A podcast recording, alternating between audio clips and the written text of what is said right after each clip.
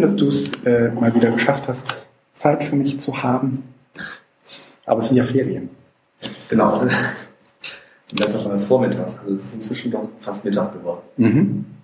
Ähm, trotzdem, wir haben uns ein bisschen verquatscht, weil wir vorhin ein paar äh, Drohnenflüge hinter uns gebracht haben. Aber äh, jetzt sitzen wir hier in geschlossenen Räumlichkeiten und wollen über Dinge reden. Wollen wir uns alle vorher erstmal entschuldigen? Ja, das müssen wir tun. Unsere letzte Aufnahme war gelinde gesagt eine Katastrophe. Und doch, doch, doch. Herausfordernd. Ja, okay. naja, es, es war vielleicht nur zu ertragen für den wirklich eingefleischten Hörer oder die eingefleischte Hörerin. Ansonsten würde ich sagen, für jemanden, der unser Podcast zum ersten Mal gehört hat, war das eine Vollkatastrophe.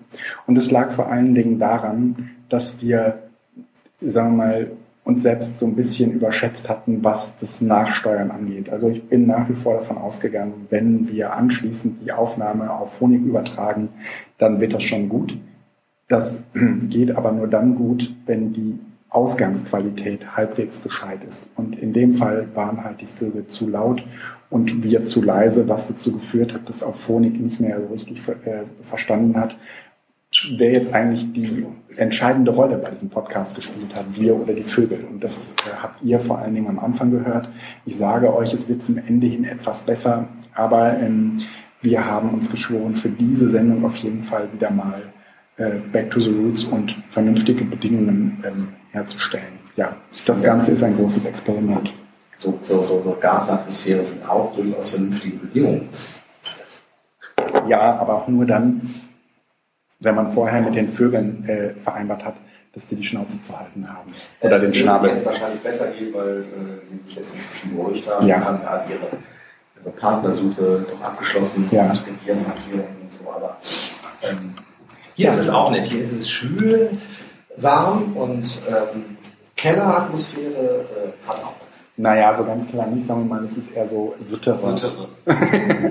Und das heißt, wir sitzen hier bei angenehmen, wie soll man sagen, 25 Grad, können kein Fenster öffnen, weil dann die Vögel uns wieder in die Quere kommen und äh, trinken warmen Kaffee, machen uns dazu warme Gedanken. Das entspricht so ein bisschen eigentlich unserem Urlaubsfeeling, in dem wir alle noch so, oder? Du warst auch weg, ne?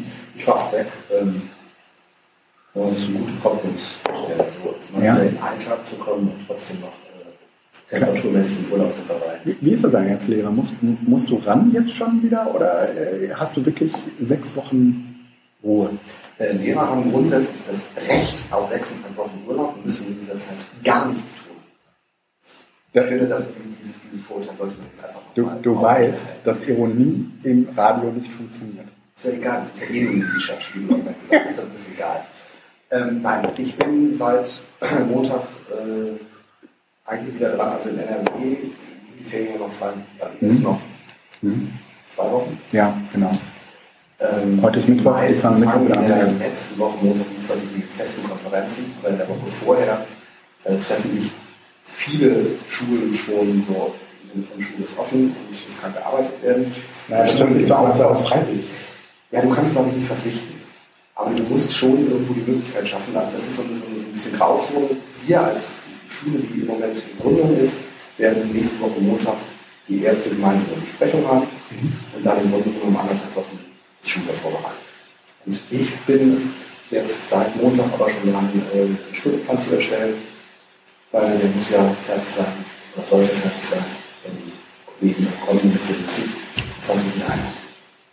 Wie, du machst den Schulplan für die ganze Schule? Ja, Geil. Kannst du mal erzählen? Das finde ich also super spannend. Wie viele Klassen habt ihr? 10, Zehn Klassen. Wie viele Lehrer? 18. Gut, das ist noch klein, aber da- dann kann man vielleicht auch... von der, also im letzten Jahr hatten wir halt 5 Klassen und 10 Lehrer, Ja, jetzt sind es 10 Klassen und 18 Lehrer. ja, Äh, man wächst dann mit seinen Aufgaben. Ja. Für jemand, der das nicht studiert hat, wenn man wirklich was sozusagen beiträgt, ist es sehr angenehm, dass man das so peu machen kann. Das du immer dann zu erzählen. Naja, Das ma- wie macht man das? ist Puzzeln. Ja, Das ist, äh, also ich glaube, jemand, der total Spaß am Puzzeln hat, für den wäre das ein idealer Job.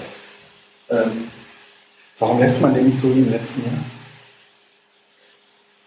Äh, weil im letzten Jahr andere, also wir haben ja, also in unserem Fall neue Klassen dazu bekommen. Ach so, so. ja klar, die machen einem alles kaputt. Man kann natürlich sagen, okay, die Lehrer in einer Klasse in einem Jahr bleiben dann jetzt auch nur da und was verändern. Es gibt tatsächlich Schulen, die haben so ein festes Jahre etabliertes Kurssystem, ja. auch ein stabiles Kollegium, das ist ja dann dafür noch. Mhm. Äh, dass die Stundenpläne mehr oder weniger gleich halten können. Mhm. Äh, geht aber doch nicht. Also da ist eine Kollegin, die dann jetzt plötzlich äh, Fortbildung macht oder zwei Kollegen, die müssen mittwochs freigestellt werden. Ah. Das Mittwochs geht bei denen schon mal drauf an. Alle, die eine dedizierte Stelle haben sollten, müssen aber nicht einen freien Tag haben. Das liegt natürlich dann nicht am Mittwoch, weil da hat ja schon, sind ja schon zwei Kollegen ausgebucht. Die liegen an Montag, Dienstag, Donnerstag oder Freitag. Freitag ist mal schlecht, und Montag ist auch schlecht, also Dienstag und Donnerstag. Und äh, das geht dann so weiter, dass man dann eben gucken muss, dass jetzt die Kollegen der Sporthallen können ja nicht alle Klassen gleichzeitig die Sporthallen. Ja, ja, ja.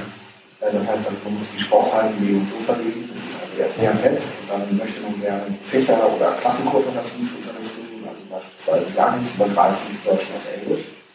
Okay. Das geht noch, das wird einfach komplett geblockt. Und da gibt es aber auch Überlegungen, innerhalb des Jahrgangs zwischen Klassen zu kooperieren. Das heißt, also, dass die 5a und 5b gemeinsam beispielsweise Projektunterricht, also mhm. Gesellschaft und Naturwissenschaften haben. Mhm. Bedeutet aber auch, dass diese beiden Stundenpläne miteinander koppeln muss. Das heißt, dass wenn die A GL hat, muss die B auch GL haben. Ja. Bedeutet aber auch, dass also A und B auf keinen Fall Sport haben können, wenn die andere auch gerade Sport hat, weil die müssen ja immer so frei sein, dass für GL und B. Also das heißt, es gibt unendlich viele Abhängigkeiten. Und da gibt es da gibt's ein Programm für? Da gibt es Programme für, die das machen, aber ähm, ähm, also man kann sogar Stundenpläne, wenn man das, glaube ich, gut eingeschrieben, fein justiert hat, fast automatisch erstellen lassen. Ja. Aber ähm, wenn man da pädagogisch rangeht und mit den ganzen Abhängigkeiten, die ich jetzt auch gerade so mhm. angedeutet habe, äh, nutze ich das im Grunde genommen dafür, um ähm,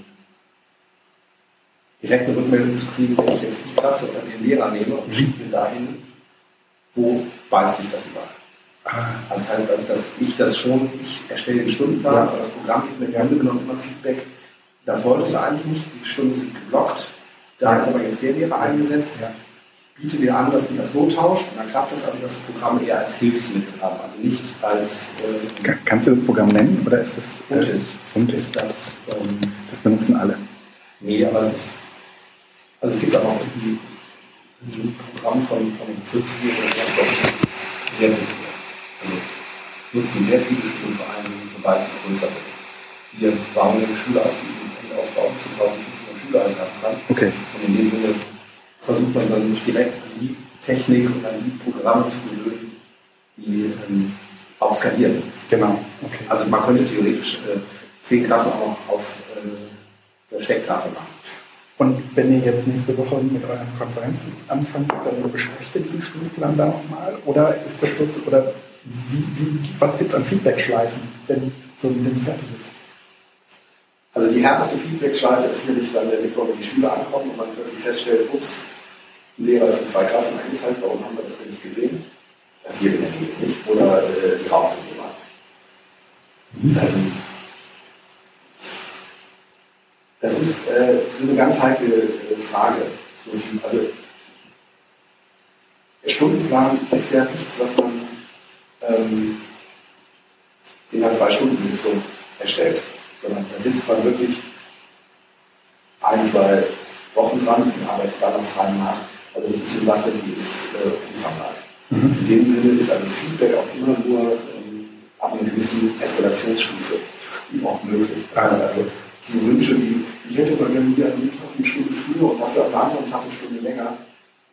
Es gibt gewisse Dinge, die entweder funktionieren die das ist so eine Alternative. Oder es geht nicht, ohne dass ich das ganze Ding umwerfe. Mhm. Mhm.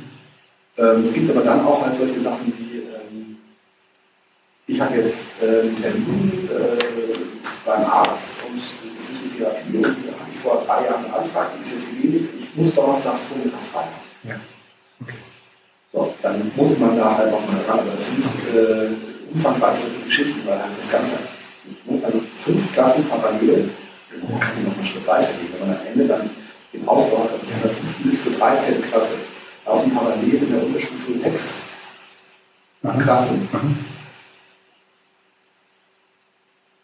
Und ähm, ein Lehrer kann nicht zweifach eingesetzt sein, ja. eine Klasse kann nicht zweifach eingesetzt sein und die Rollen müssen noch gleichmäßig verteilt sein. Ja. Das heißt, es ist so ähm, vielfältig in der Abhängigkeit, dass man da nicht einfach an irgendeinem Teil eine Kugel rausnehmen kann. Und an welcher Stelle kommen jetzt pädagogische Wünsche oder sagen wir mal pädagogische oder sozusagen das Profil der Schule bildet sich auch an einem bestimmten Punkt. Was du jetzt gerade eben erklärt hast mit, da machen wir fächerübergreifend, da ähm, ist äh, leitungsübergreifend, ähm, da, ähm, was weiß ich, hat man äh, Räume vielleicht auch so gelegt, dass überhaupt eine Zusammenarbeit ähm, möglich ist, weil die zusammenliegen irgendwie.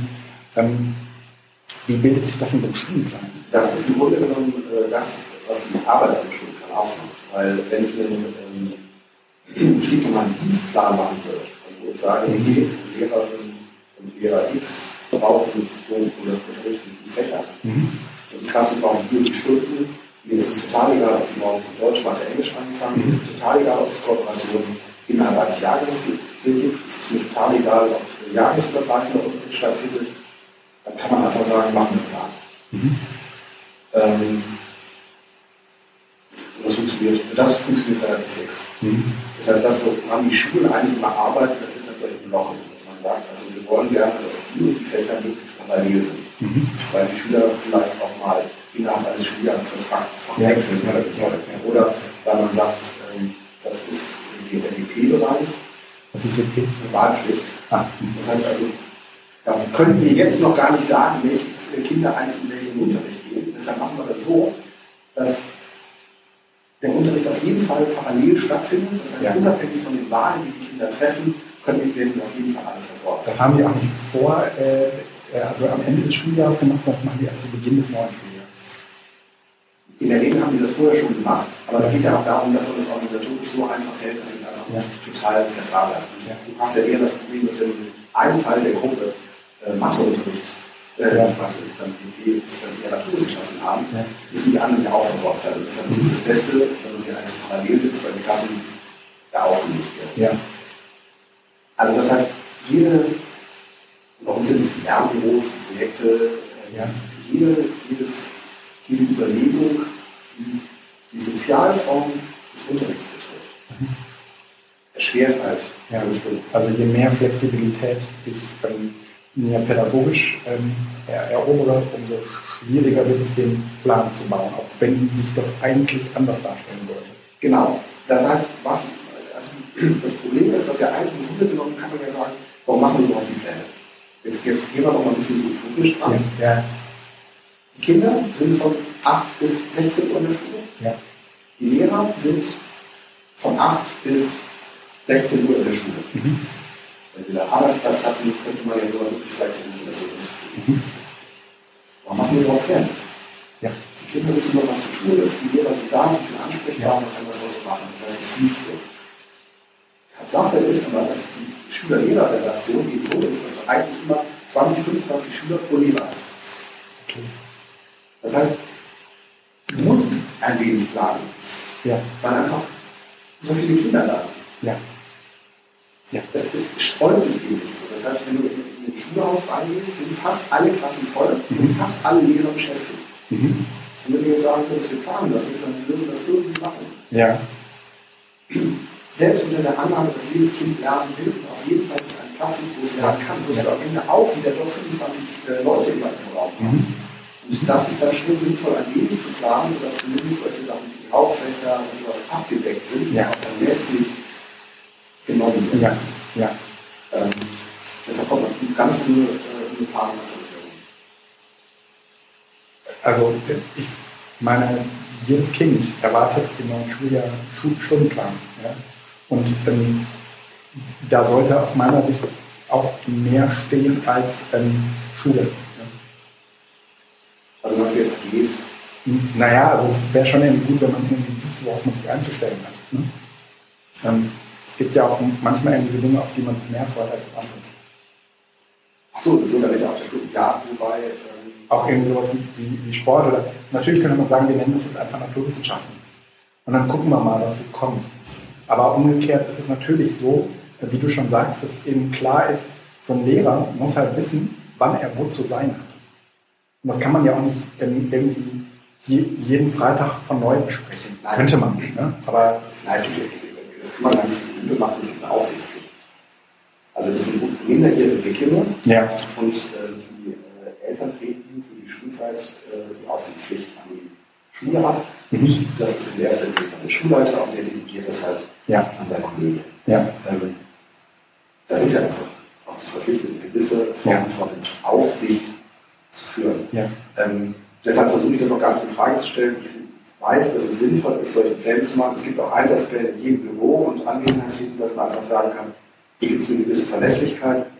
Was, was man halt gucken muss, ist, dass unter, also das im Grunde genommen ist die Stundenplanerstellung so ein, so ein Wettkampf zwischen pädagogischen Überlegungen ja. und organisatorischen Notwendigkeiten ja. Oder Lösungen. Ja. Und diesen, diesen Kampf, den führt man im Grunde genommen, wenn man da am Schreibtisch sitzt, weil man überlegt, es wäre jetzt eigentlich einfacher, wenn ich das so und so machen würde, aber wir wollten ja es ja eigentlich mal so probieren. Und jetzt muss ich das versuchen und ähm, die Frage ist, ähm, wie schnell gibt man dann auf? Also sagt man sich, okay, das ist jetzt ein Tag wert und entweder es klappt oder es klappt nicht. Ja. Ähm, und das ist eigentlich dann auch das Spannende. Das ist der Grund, warum ich das jetzt auch angenommen habe, weil ich einfach weiß, dass das eine, eine Stellschraube ist innerhalb so einer ja. ganz fragilen Schulgründung, ähm, wo man halt noch was probieren kann. Ja. Also wo man versuchen kann, äh, Überlegungen, pädagogische Überlegungen so lang wie möglich zu tragen. Weil es ist klar, dass die Wahrscheinlichkeit, dass man irgendwann nicht auf so einen ähm, das normale Schulsystem einwendet. Die Wahrscheinlichkeit ist da. Die Frage ist aber, wie lange brauchen wir, bis wir da sind? Mhm. Und äh, was ist bis dahin das normale Schulsystem? Also möglicherweise ja. kann man ja auch mit einem gewissen Veränderungs... Was ist dann sozusagen in eurem Ökosystem auch normal? Normal, das ja. wird normal. Also das mhm. setzt man ja eigentlich in den ersten fünf Jahren auch, so dass mhm. man einfach... Und ähm, ja, es ist spannend. Mhm will gerade, wo wir bei dem Thema sind, eigentlich noch, ähm, noch ein Schrittchen weitergehen. Wir haben jetzt immer mal wieder angerissen, angerissen dass du ähm, praktisch an so einer Schulgründung mit beteiligt bist oder sozusagen als Lehrer in einer Schule arbeitest, die gerade in der Gründung begriffen ist, um es mal äh, so allgemeingültig wie möglich zu sagen. Und ähm, sind eigentlich nie so richtig dazu gekommen, ähm, mal über diese Schule äh, zu reden, äh, an der du ähm, arbeitest. Aber wir hätten heute ja mal so ein bisschen Gelegenheit und du auch ein bisschen so den Abstand, weil irgendwie Ferien und alles ein bisschen weiter weg. Mhm. Was zeichnet eure Schule denn aus? Also was macht ihr sozusagen? Mhm. Also ich, ich habe dich immer so eingeschätzt, als du bist ja nicht der normale Lehrer, sondern ähm, du, du weißt schon um die Notwendigkeiten, äh, die man in so einem Schulsystem, so einem Schulsystem entgegenbringen muss. Gleichzeitig hast du aber auch eine Vision und ähm, bist ja so für dich schon irgendwie auch ein sehr ungewöhnlicher Lehrer. Aber was, ähm, was zeichnet aus deiner Sicht diese Schule aus? Äh, ich versuche es mal äh, kurz zu machen, damit das jetzt auch nicht. Ich glaube, da kann man äh, stundenlang drüber reden und äh, die ganzen mhm. pädagogischen Konzepte stehen ja auch auf der Webseite. Naja, gut, aber, aber du erzählst ja Eltern wahrscheinlich auch immer häufig dazu was, ne?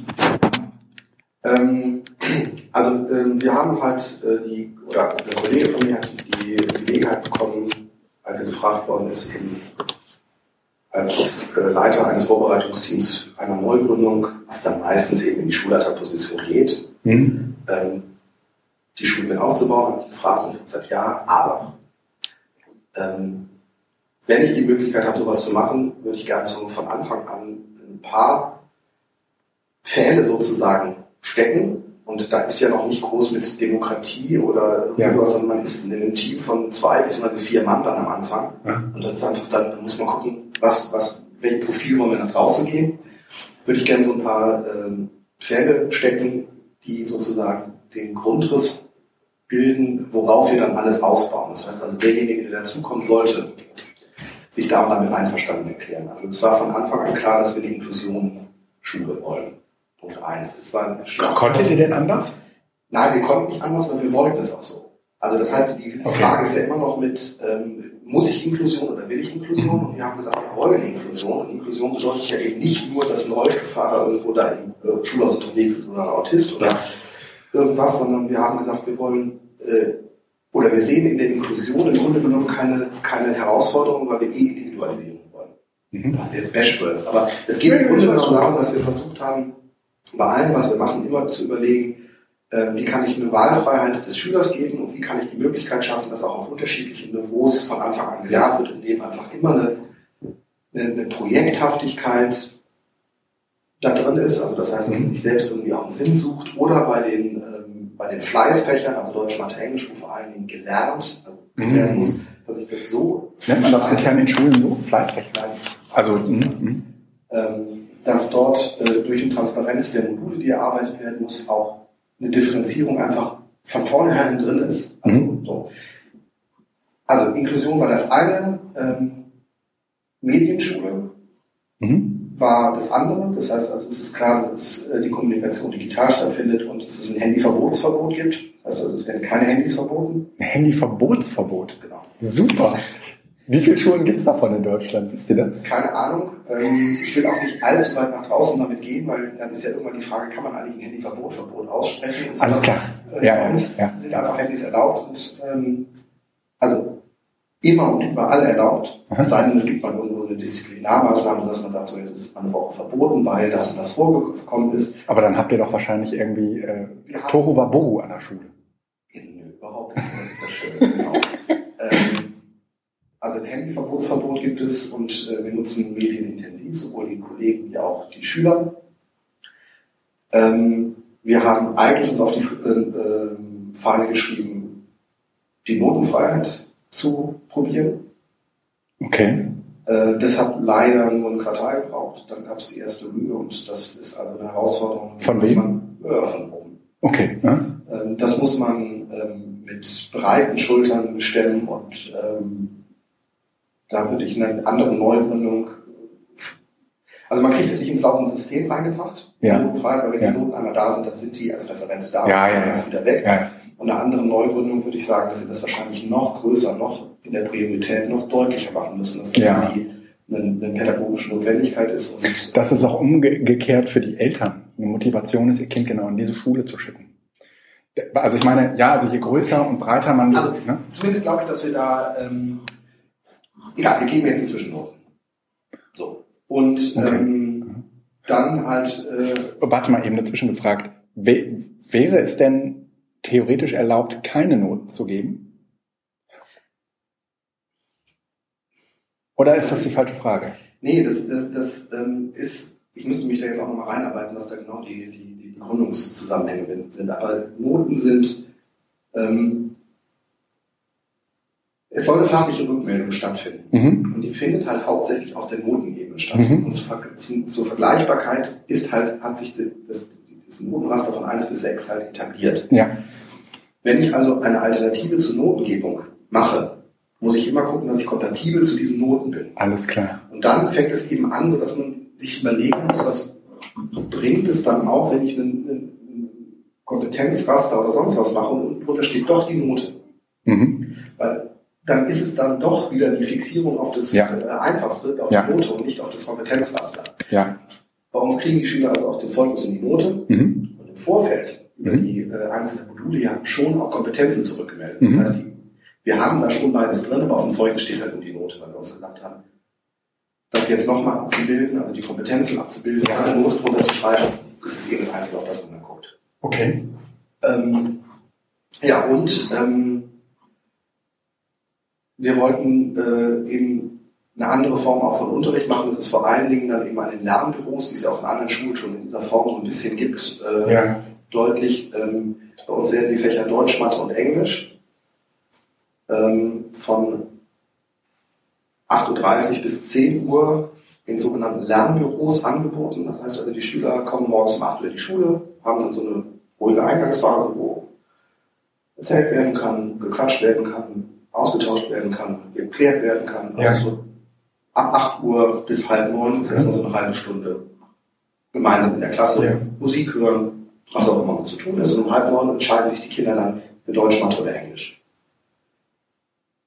Können Sie auch äh, über das Schuljahr hinweg immer nur einfach besuchen? Nein, die entscheiden sich jeden Tag in der Woche. Also nicht jeden Tag. Montags ist ähm, gemeinsamer Beginn Mhm. und dann eine Arbeitsstunde mit Förderer angeboten, aber Dienstag, Mittwoch, Donnerstag, Freitag entscheiden sich jeden Morgen äh, kurz vor halb neun, in welches Lernbüro sie gehen, also ob sie Deutsch, Mathe oder Englisch machen, gehen dann in den entsprechenden Raum.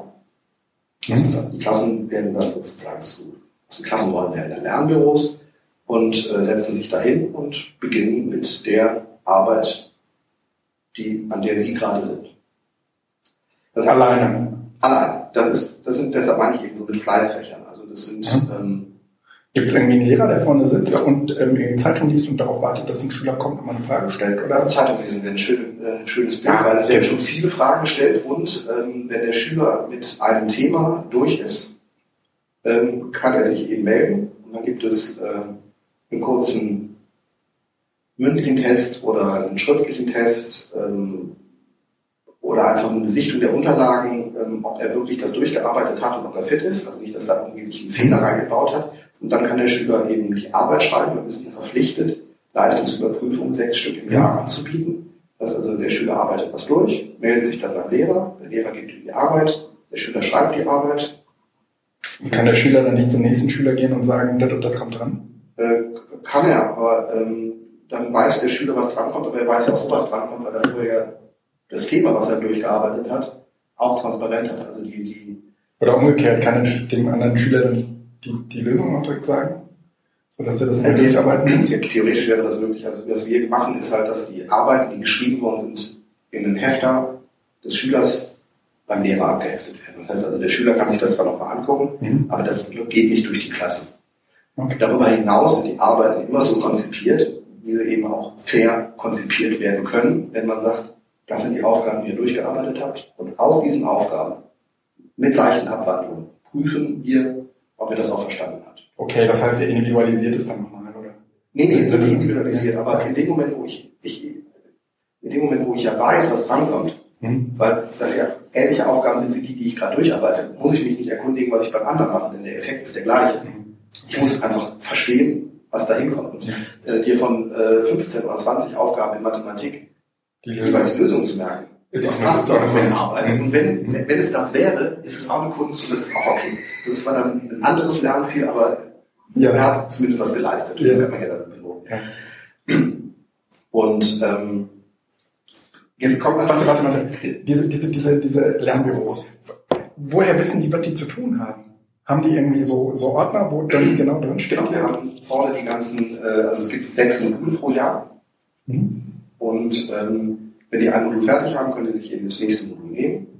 Also wir sorgen dafür, dass die nicht an zwei, drei Modulen gleich arbeiten, sodass die dann die ersten drei, vier Aufgaben machen Mhm. und dann sozusagen überall zur Hälfte hängen, sondern sie haben ein Modul durchgearbeitet und dann kann das nächste Modul werden. Mhm. Die Reihenfolge ist allerdings dann offen. Also das heißt, wir müssen nicht, je nachdem, es gibt Module, die bauen aufeinander auf, Ja. es gibt Module, Ja. die kann man eben äh, auch tauschen. Und ähm, so ein Modulplan ist im Grunde genommen was ähnliches wie ein, wie ein Wochenplan auch an anderen Schulen, Ja. aber gröber, also nicht ganz so feinteilig Ja. und basiert auf dem ähm, ähm, auf einem Buch. Okay. Also das kann auch irgendwann mal digital sein, aber es basiert im Grunde genommen auf einem curricular aufgebauten, Ja, didaktisch ja, ja. Äh, Das kenne ich irgendwie von den Kindern meiner Grundschule, also von, den, von der Grundschule meiner Kinder. Exakt. Die, die Grundschulen arbeiten schon viel, viel länger nach dieser Art. Ähm, und ähm, die Kritik, die halt meistens kommt, das betrifft dann vor allen Dingen Englisch und ein bisschen Deutsch, ist, wenn die dann fast alle individuell arbeiten. Mhm. Wo bleibt denn die Sprachlichkeit? Wo bleibt denn der Austausch? Mhm. Deshalb gibt es zusätzlich zu diesen Lernbüros Mhm. morgens noch eine Stunde, also eine Zeitstunde in der Woche, wo im Klassenverband Deutsch, Mathe und Englisch unterrichtet wird. Wo dann der Lehrer auch wirklich vorne steht und Unterricht machen kann oder halt ein Thema einführen kann und ein gemeinsames Üben oder sowas stattfindet. Also die, die arbeiten da wirklich für sich alleine. Die machen das nicht in, in, in kleineren Gruppen und fragen sich mal oder so. Die können sich auch mal zu zweit hinsetzen oder auch mal auf die Flur gehen, um irgendwas Ja. zu klären, wenn da jemand eine Frage hat. Ähm, aber insgesamt arbeiten die da schon alleine. Also das Konzept ähm, der, der Schule ist da so, dass wir das individuelle Arbeiten im Lernbüro haben. Ja. Das heißt, jeder für sich, sein Kopf, seine Hand, seine Aufgaben, eine gewisse Selbstkontrolle auch zu fördern. ja, ja, ja. Selbstverantwortung. Ich für mich. Das machen die aber nur in dieser Stunde von halb neun bis halb zehn. Von halb neun bis zehn, ja. Äh, Entschuldigung, von neun bis zehn. Halb neun bis zehn. Genau. Danach finden dann die anderen Fächer statt. Und wir haben die Fächer grob in drei Teile eingeteilt. Also einmal die Lernbüros, dann die mhm. Projekte und die Werkstätten. Einige werden sich jetzt äh, denken, Moment, das gab es doch irgendwo so schon. Die evangelische Schule in Berlin Zentrum für Market Grasfeld arbeitet nach einem ähnlichen Konzept. Mhm. Und das hast du dir angeguckt? Dauer ja, genau. ähm, also die, die Lernbüros als individuelles Arbeiten, ich ja. mit mir selbst, mhm. Mhm. stoisch. Mhm. Dann gibt es die Projekte, da geht es vor allen Dingen um ähm, den sozialen Austausch, die Gruppenarbeit, mhm. das gemeinsame Arbeiten an einer Sache, wo man auch Aufgaben verteilen kann, wo man dann gucken kann, wer ist denn zu was besonders gut in der Lage. Also da ist dann die Inklusion vor allen Dingen ganz groß weil möglicherweise die Autistin extrem gut malen kann, aber sie kriegt das überhaupt nicht hin mit dem Schreiben. Mhm. Und so verteilt man dann die Aufgaben innerhalb dieser Gruppen so, dass es ein, ein soziales, ein gemeinsames Projekt gibt. Wel welche Fächer sind von diesen Projekten betroffen? Vor allem Gesellschaftslehre und Naturwissenschaften. Okay, aber nicht Deutsch, Mathe, Englisch. Nein, also das kann auch Teile aus Deutsch können auch im Rahmen dieses Projektes natürlich eine Rolle spielen, weil irgendwie Texte geschrieben werden. Aber ja, ja. die Fächer sind untergeordnet in sogenannte Fachbereichs Gruppen. Das heißt, es gibt diesen Fachbereich äh, Lernbüro, da ist Deutsch, Mathe, Englisch drunter. Dann gibt es diesen Fachbereich äh, Projekt, da ist vor allen Dingen Naturwissenschaften und äh, Gesellschaftslehre drunter, aber auch Religion. Okay. Aber das Projekt, das Fachprojekt wird ja bei uns auch so ja. angeboten. Ja. Also wir haben versuchen das ja nicht direkt jetzt ab der äh, sechsten, fünften, sechsten Klasse zu trennen, sondern erstmal wirklich auch als gemeinsames Projekt ja. äh, da müssen, da müssen die Lehrer ja auch total gut zusammenarbeiten können, oder?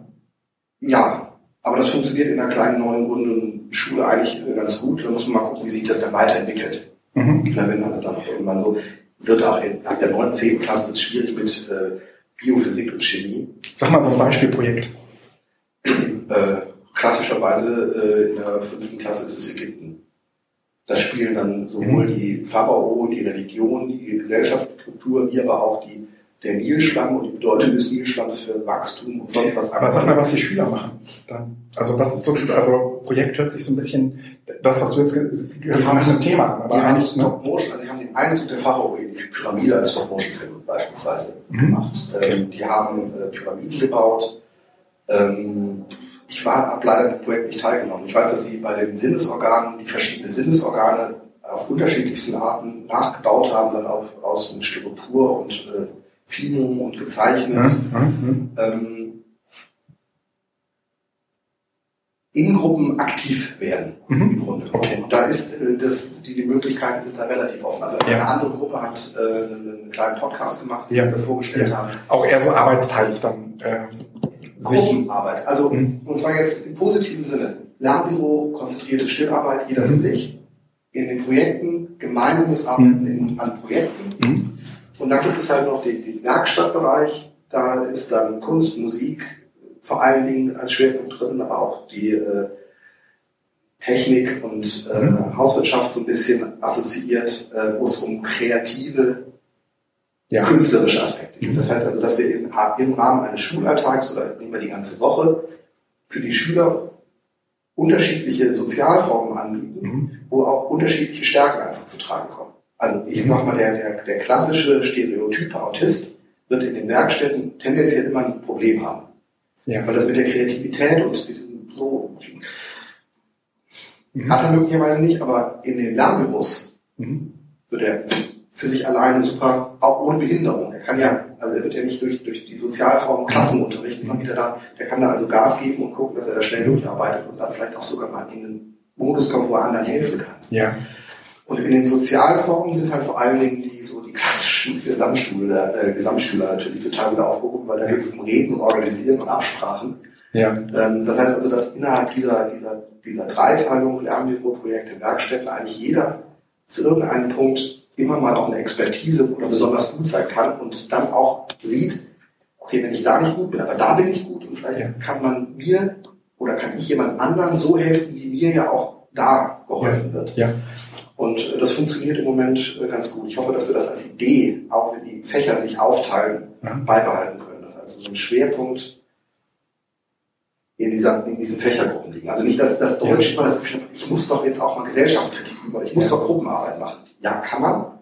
Aber eigentlich ist im Rahmen des Schulkonzeptes die Gruppenarbeit und das soziale Lernen in den Projekten verankert. Also ich muss nicht jeden Fach alles abdecken. Ich gehe mal davon aus, dass die Schüler irgendwann wissen, wie sie sozusagen mit diesen Arbeitsformen umzugehen haben mhm. und das auch irgendwie lernen. Also ich kriege das jetzt irgendwie an der Grundschule meiner Kinder mit, dass ähm, Hanna, also meine Älteste, ähm, irgendwie schon total gut in diesen Lernbüros arbeitet. Auch ähm, das ist eine relativ große Klasse, auch da gelernt hat, relativ konzentriert, soweit das eben möglich ist, an ihren Sachen zu arbeiten.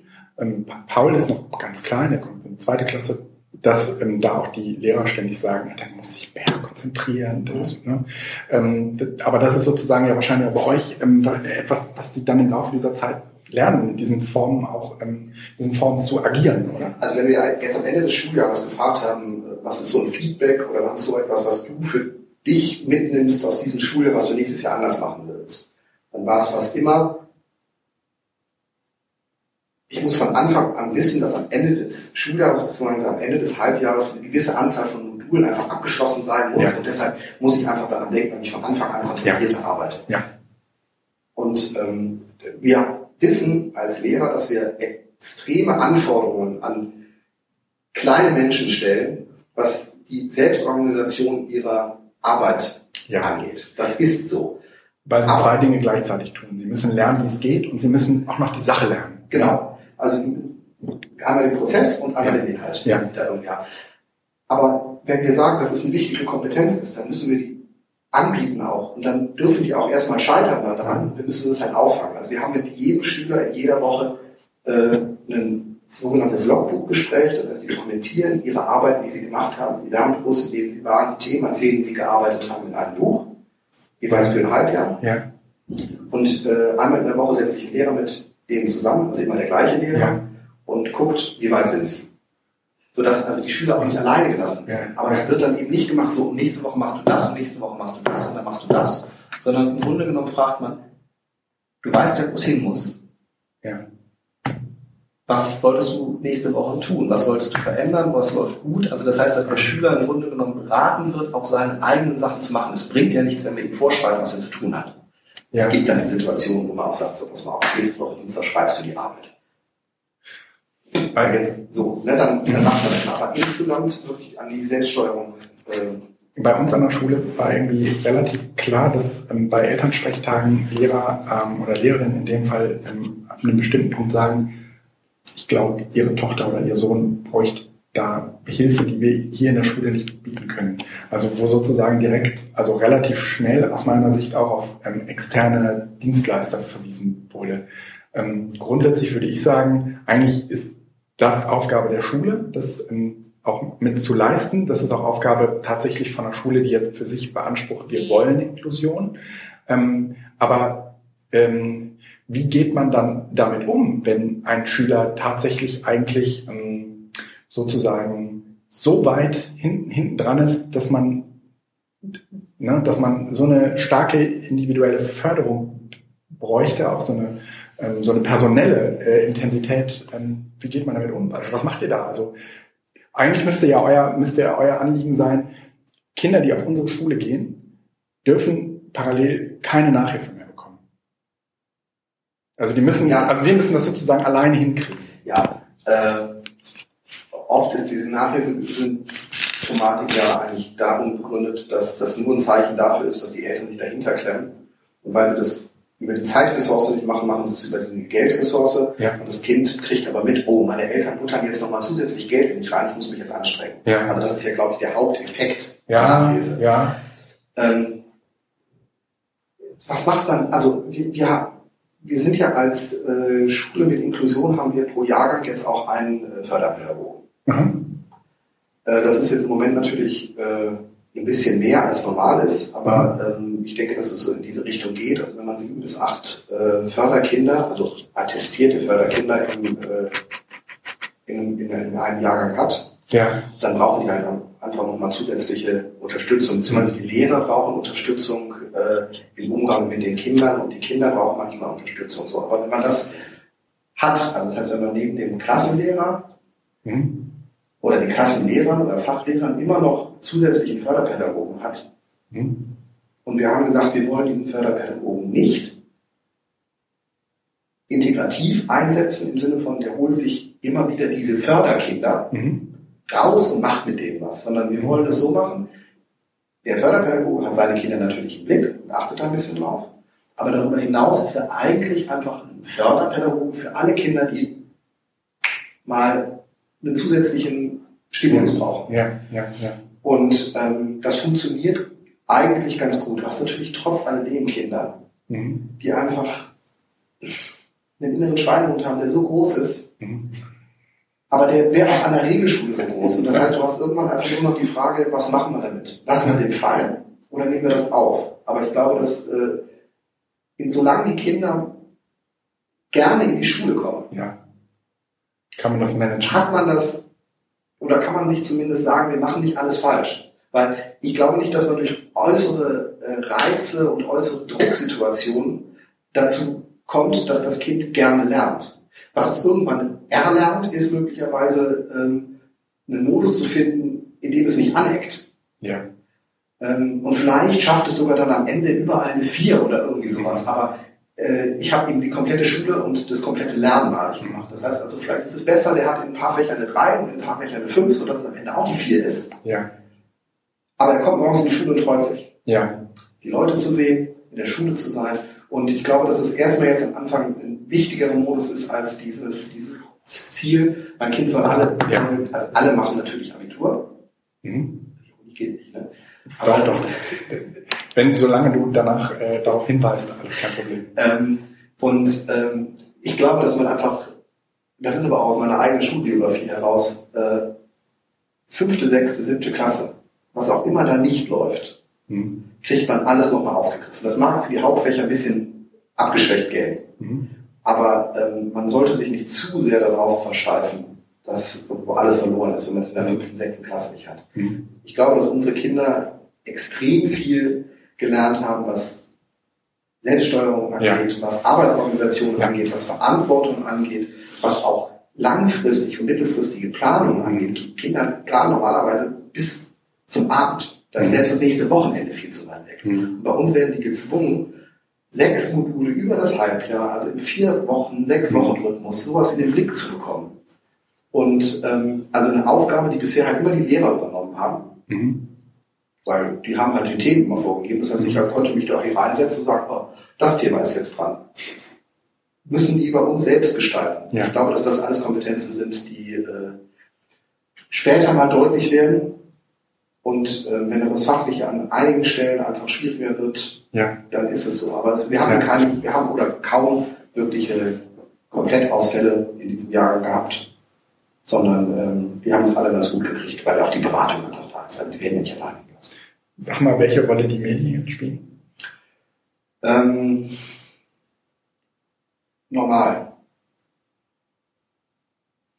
Aber und das, ja, ähm, ähm, wir haben, äh, also wir haben uns gegen, müsste man eigentlich nochmal eine eigene Sache draus machen aus dem ja. Konzept. Aber wir haben uns gegen Computerräume entschieden. Das heißt, wir haben gesagt, wir wollen keine Computerräume an der Schule haben, mhm. weil das viel zu stark ist. Das heißt, maximale, was es da gibt, ist möglicherweise irgendwann mal so Laptop-Klassen. Ansonsten mhm. setzen wir auf iPads, weil man mit denen fast alles machen kann. Das ist vom Schreiben, von künstlerischen äh, Mikroskope lässt sich dieses Gerät einfach überall einsetzen. Mhm.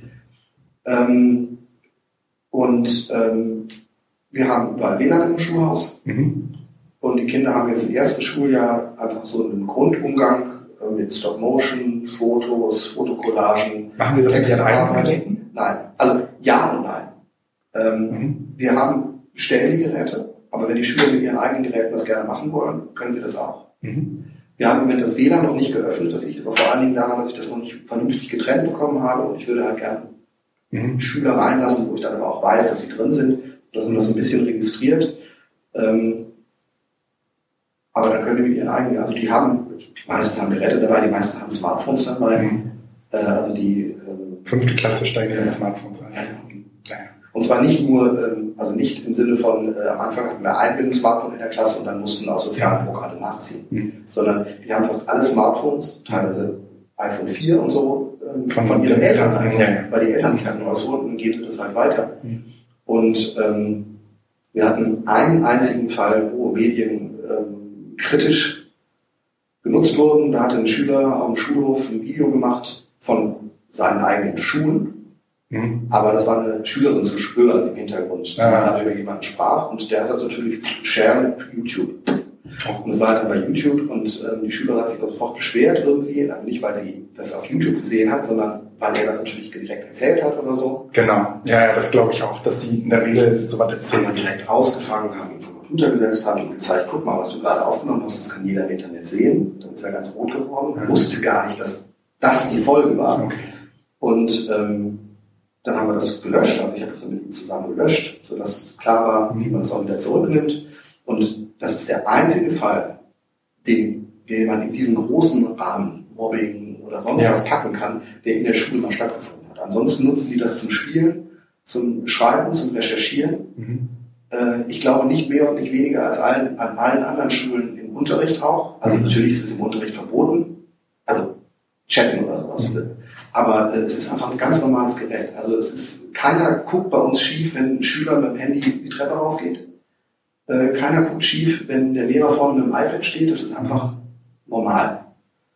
Und ähm, Was sagen die Eltern dazu? das war von Anfang an kommuniziert. Okay. Also wir haben gesagt, also wir, sind, wir haben diese, diese Vorstellung der Schule auch jetzt im zweiten Jahr gemacht, in dem darauf hingewiesen worden ist, dass das die, die Grundannahmen für unser, für unser Handeln ist. Was ist mit denen, die kein Gerät haben? Also Fühlen die sich nicht benachteiligt? Also, ne, das ist ja so eine ganz häufige, ganz häufige Diskussion. Also Handyverbot sprechen wir auch deswegen aus. Ähm, das ist so ein bisschen wie die, wie die Schuluniform ja, Ja. sozusagen genau, aber dann, dann lass uns das auch mit der Schuluniform vergleichen und am besten auch mit dem Schulfüller und Mhm. äh, äh, mit einer Schul Schultasche, weil ähm, die Differenzierung, die laufen ja, also das ist ja eine, eine Frage der sozialen Selektion, die da irgendwie dann so, Mhm. ja, ich mache doch deutlich, dass der eine mehr und der andere weniger hat. Ja, das betrifft die Kleidung, Mhm. das betrifft den Füller. Mhm. Die einen haben einen Kugelschreiber, der fast leer ist, die anderen haben einen Pelikan-Füller für 300 Euro da in ihrer Mhm. Tasche möglicherweise. Also das hast du auf so vielen Ebenen. Wir Ja. fokussieren uns im Moment immer auf das Handy. Ja. Wichtig ist, dass Schulen immer für diese Sozialfälle Geräte anbieten. Das heißt also, ich für Bring Your Own Device, das hängt ja im Grunde genommen ein bisschen die Frage damit auch zusammen, äh, ist es nie eine 100% Lösung, Mhm. weil das kann ich nicht sicherstellen. Mhm. Ich muss als Schule akzeptieren, dass ich sozial Schwächere auch da drin habe, sodass ich immer einen gewissen Satz an Geräten für diese Leute auch haben muss. Das heißt also, wenn wir jetzt zum Beispiel vor den äh, Ferien äh, haben wir ein Tippspiel bei uns in der Klasse gemacht, ähm, was man übers Internet, wo man übers Internet tippen konnte. Mhm. Also die Schüler dann morgens gekommen, haben gefragt, kann ich mir das iPad eben ausleihen? Und gesagt, ja klar, musst du ja. Und dann haben die die Daten eben da eingegeben, haben es dann zurückgegeben oder den nächsten Klassenkamerad gegeben. Das heißt, es gab kein Zugangsproblem für die, die keine Geräte haben. Aber es wird auch nicht problematisiert. Also Ja. ich glaube, dass für, für Schüler die Kleidung, also Handy hat spielt eine extrem große Rolle. Und bei Ja. uns hat damals Kleidung eine extrem große Rolle gespielt. ja, klar. Also wer hatte Yps-Jacken und wer hatte Chucks an, Ja. der war einfach absolut hip. Mhm. Und diese Dinger oder Diesel oder sonst was, die Dinger ja. Oder Doc Martens. Doc Martens, Mhm. waren auch teuer. Mhm. Also ne- ne- die, die Smartphones, die die Schüler haben, kosten heute für 200 Euro. Ja. Und diese, die, die Schuhe und Kleidung, die man damals anhatte, die ging ruckzuck auch in diese Größenordnung, wenn du halt hip warst. Ja. Ja, ja. Also das, das sind einfach, das hat sich verschoben. Die Kleidung spielt heute vielleicht eine untergeordnete Rolle, also zumindest nicht mehr so. Es ist, du kannst äh, die, deine Anziehsachen, glaube ich, relativ gut kompensieren, indem du das krasseste Handy hast. Mhm. Aber letzten Endes hatten wir das immer an Schule und wir müssen es halt aufgreifen. Wir Ja. können es nicht lösen, indem wir es verbieten. Ja. Paul, ähm, mein kleiner Sohn, ähm, spielt mit Begeisterung Minecraft und will jetzt unbedingt, ich habe ihm irgendwie diesen Floh ins Ohr gesetzt und muss das jetzt einlösen, ähm, will jetzt unbedingt einen Schul-Minecraft-Server haben. Also, dass wir sozusagen irgendwo Webspace äh, kaufen, dann einen Minecraft-Server. Ich weiß gar nicht, vielleicht geht das sogar über Überspace, das muss ich mir nochmal angucken, ansonsten nur beim Raspberry äh, von zu Hause aus. Ähm, einen äh, Minecraft-Server installieren, weil unbedingt ja, das, äh, ich habe ihm das irgendwie so erzählt und ich, habe das eigentlich getan, ohne das richtig klar zu haben. Ähm, da kann, hat jede Klasse so ihr eigenes Dorf und so und das fand er irgendwie so groß. Genau. ähm, jetzt, ähm, jetzt müssen wir das äh, sozusagen mal in die Wege leiten und erstmal mit ein paar Freunden ausprobieren. Ich muss erstmal diese Server hinkriegen. Ähm, aber gibt es so eine Infrastruktur, die allen Schülern bereitgestellt wird, aus, also wo die Schule sozusagen eine Infrastruktur bereitstellt bei euch? Im Idealfall ja, im konkreten Fall ist es im Moment alles noch, also wir haben immerhin äh, noch vor dem Verwaltungsnetz das pädagogische Netz gehabt, das heißt also eine DSL-Leitung. Mhm. So. Ähm, allerdings steht der Server oder stand der Server bei mir auf dem Schreibtisch, weil der Serverschrank äh, noch nicht richtig da war. Wir bauen ja auch und sonst was. Das heißt, sobald ähm, die Infrastruktur ein wenig fester ist, mhm. ähm, werden wir einen Wiki-Server haben ähm, und einen Web-Server. So dass wir schulintern, ähm, also für die Arbeitsgruppen und sowas auf jeden Fall was anbieten mhm. können, auch einen Webblatt-Server, wo die Daten gelagert werden, die halt im Moment teilweise noch äh, in der Dropbox, also so kollaborative Unterrichtsmaterialherstellung mhm. oder sonst was gelagert werden. Das muss alles auf dem schulinternen Server dann. Ja, ähm, ja bieten wir an. Super. Ja, also interessant. Ansonsten läuft die Webseite im Moment halt auch über, über Space und mhm. das funktioniert klar. Ja, ja, und, ja, ja. Ich habe auch ähm, die unsere Schulwebseite von der Grundschule auf Überspace umgezogen. Das ähm, macht einfach deutlich mehr Spaß. Es war so ein bisschen komisch, weil ähm, da war schon wieder fast das nächste Thema, weil Überspace ähm, nicht mehr äh, selbst Domains, Domains hostet. Ja. Und ähm, ich musste mir jetzt irgendwie so einen Domain-Hoster suchen, was ähm, mich irgendwie vor die Aufgabe stellte, erst einmal zu verstehen, wie diese Domains und diesen RX und die, ja, das alles, ne, also diese, diese Verweise von den Servern, das alles irgendwie zusammenspielt, äh, das läuft jetzt aber auch. Und ähm, eigentlich finde ich es jetzt deutlich schicker, weil ich habe jetzt halt einen ähm, Domain ähm, äh, Service Provider, ähm, wo ich alle meine Domains lagere und wo ich halt auch irgendwie für eine schmale Mark eine Domain kaufen kann. Und man, also das ist eigentlich ist eine schöne Taktik, das habe ich nämlich bei mir im Moment mal alles noch Pakete. Mhm, genau. Dass man auch sagen kann, sind meine Domains. Mhm. Die laufen möglicherweise erstmal auch ins Leere. Mhm. Und ich kann die Server, auf die sie verweisen, ja. eben unabhängig davon machen, also ein bisschen modularisiert. Ja, ich kann auch irgendwie sagen, hier, das sind drei Domains, die sollen alle irgendwie auf die, auf die, auf die gleichen Daten laufen. Ja. Also, ja. nö, nö, nö, nö bin schon genug. Ähm, ja, äh, spannender Einblick. Es war jetzt auch äh, mal Zeit, dass man darüber redete. Äh, vielleicht war es jetzt auch erst, war jetzt auch erst die Zeit gekommen, mal darüber reden zu können, weil vorher nicht, dass wir nicht Zeit genug hätten, aber ähm, vorher das eigentlich immer noch zu frisch war, um überhaupt über irgendetwas reden zu können. Ja, vielleicht kann man das irgendwann nochmal äh, ausführlicher machen. Es bietet sich ja auch an, dass die Schulleitung oder so mit dabei ja. ist. Sehr gerne. Das kann man ja dann auch aus ja. BZT abkoppeln. Also schauen wir mal, da, gibt es noch Möglichkeiten. Ja, ja. Neues Thema. Ähm, es geht um das RWE Du Camp. so habe ich es genannt. RWE Du Camp. Ähm, also RWE hat ähm, sozusagen, wie soll man sagen, hat, ich sage es jetzt erstmal ganz neutral, ähm, ohne mich äh, dazu zu positionieren, hat ähm, für Frühjahr 2015 eine Bewerbung abgegeben. Für das äh, EduCamp. Und ähm, würde dieses EduCamp sehr gerne durchführen. Und zwar im Rheinland. Die äh, Bildungsstätte, die die dort haben, ähm, ist letztendlich so etwas ähnliches wie das hier in, in Hattingen. Ähm, Sie haben sich mit einer PowerPoint-Präsentation äh, beworben. Das ist, geht um die Weiterbildungsstätte Frimmersdorf. Und ähm, das Ganze ist halt komplett RWE gebrandet. Ja? Also sie, ähm, das hat auch eine gewisse Ehrlichkeit. Sie haben von vornherein sehr deutlich gemacht, hier ähm, tritt RWE an und will das EduCamp hosten. Und natürlich ist ähm, vollkommen klar, ähm, dass sich, dass, dass sich RWE bewirbt. Ja, also es sind nicht sozusagen Leute aus diesem, aus diesem Community-Kontext, ähm, sondern, und das ist aus meiner Sicht auch ähm, das Ungewöhnliche an dieser Bewerbung, ähm, da tritt jetzt RWE an. Das ist nochmal ungewöhnlicher als ähm, irgendwie seinerzeit in Bielefeld, wo ähm, schon irgendwie klar war, okay, da hängt jetzt auch irgendwie die da hängt jetzt auch irgendwie die Bertelsmann Stiftung drin und die äh, zahlt auch relativ äh, viel Geld für.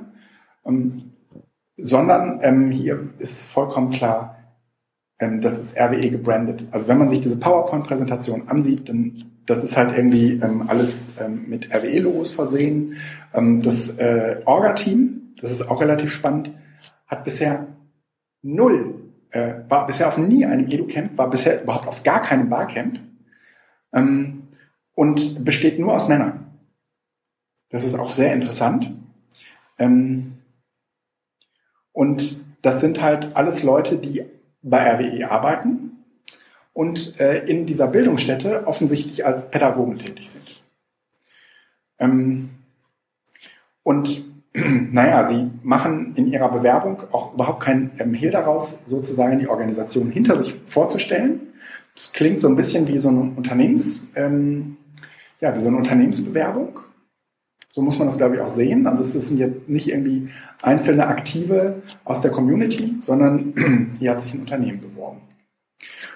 Und ähm, das, wie soll man sagen? Also es, es gibt eine Folie, ähm, das ist die Folie, kann man das hier, das ist die Folie 6. Ähm, das EduCamp im Rheinland, was ist unser Ziel? Und das ist, ich, also als ich diese Folie sah, spätestens da habe ich gedacht, das ist eine Verarschung. Also das ist, ne, da, da versucht, also da, das ist. Also man meint es jetzt dass, dass sich da jemand. Also zu dem Zeitpunkt, als ich das das erste Mal sah, ja. habe ich gedacht, das ist eine, das ist eine komplette Verarsche. Ne? Also es gibt halt jetzt irgendwie ähm, die, dieses Ziel, ja, da gibt's auf der, da gibt's einmal so eine Zeitachse und ähm, dann gibt es hier Novize und Experte, äh, so eine Expertenachse und dann soll Prozess lernen und lernen traditionell und ähm, ja, mit zunehmender Zeit soll sich jetzt so, also der Sollprozess des Lernens von dem des traditionellen Lernens abspalten. Ja? Ähm, und da, dann gibt es noch so eine, ne, abhängig, da gibt es noch irgendwie so eine, so, eine, so, eine, so eine zweite Kurve und ich dachte irgendwie so, Mann, da versucht aber jemand ähm, irgendwie diese Community mal komplett zu leimen. Und dann guckt man das eben auch weiter durch und man wird einfach den Eindruck nicht los, ähm, als hätte jemand äh, irgendwie diese ganze Diskussion, die es halt vorher gab, ähm, auch um äh, diverse ähm, andere Sponsoren und überhaupt das ganze Sponsoring und setzt jetzt darauf auf und ja, erwartet doch eigentlich nicht, dass das ernst genommen wird, dachte ich. Dann ähm, gab mir irgendwie Jörn den Tipp, lies doch mal bitte, was so in dem Forum abgeht. Und ähm, dann gab es auch noch einen Verweis auf äh, Facebook und ähm, das habe ich mir ähm, beides in, gestern Abend mal in Ruhe zu Gemüte geführt und dachte danach, das gibt's doch nicht. Die meinen das wirklich ernst. also, die meinen das wirklich ernst. Ich würde das auch, natürlich meine ich das ernst. Also, das ist ja nee, wenn du, also als ich das Ding hier gesehen ja, habe, dieses, dieses, Ziel, ne, was ist unser Ziel? Der, ja, das ist ja. Der, äh, wer hat das gemalt?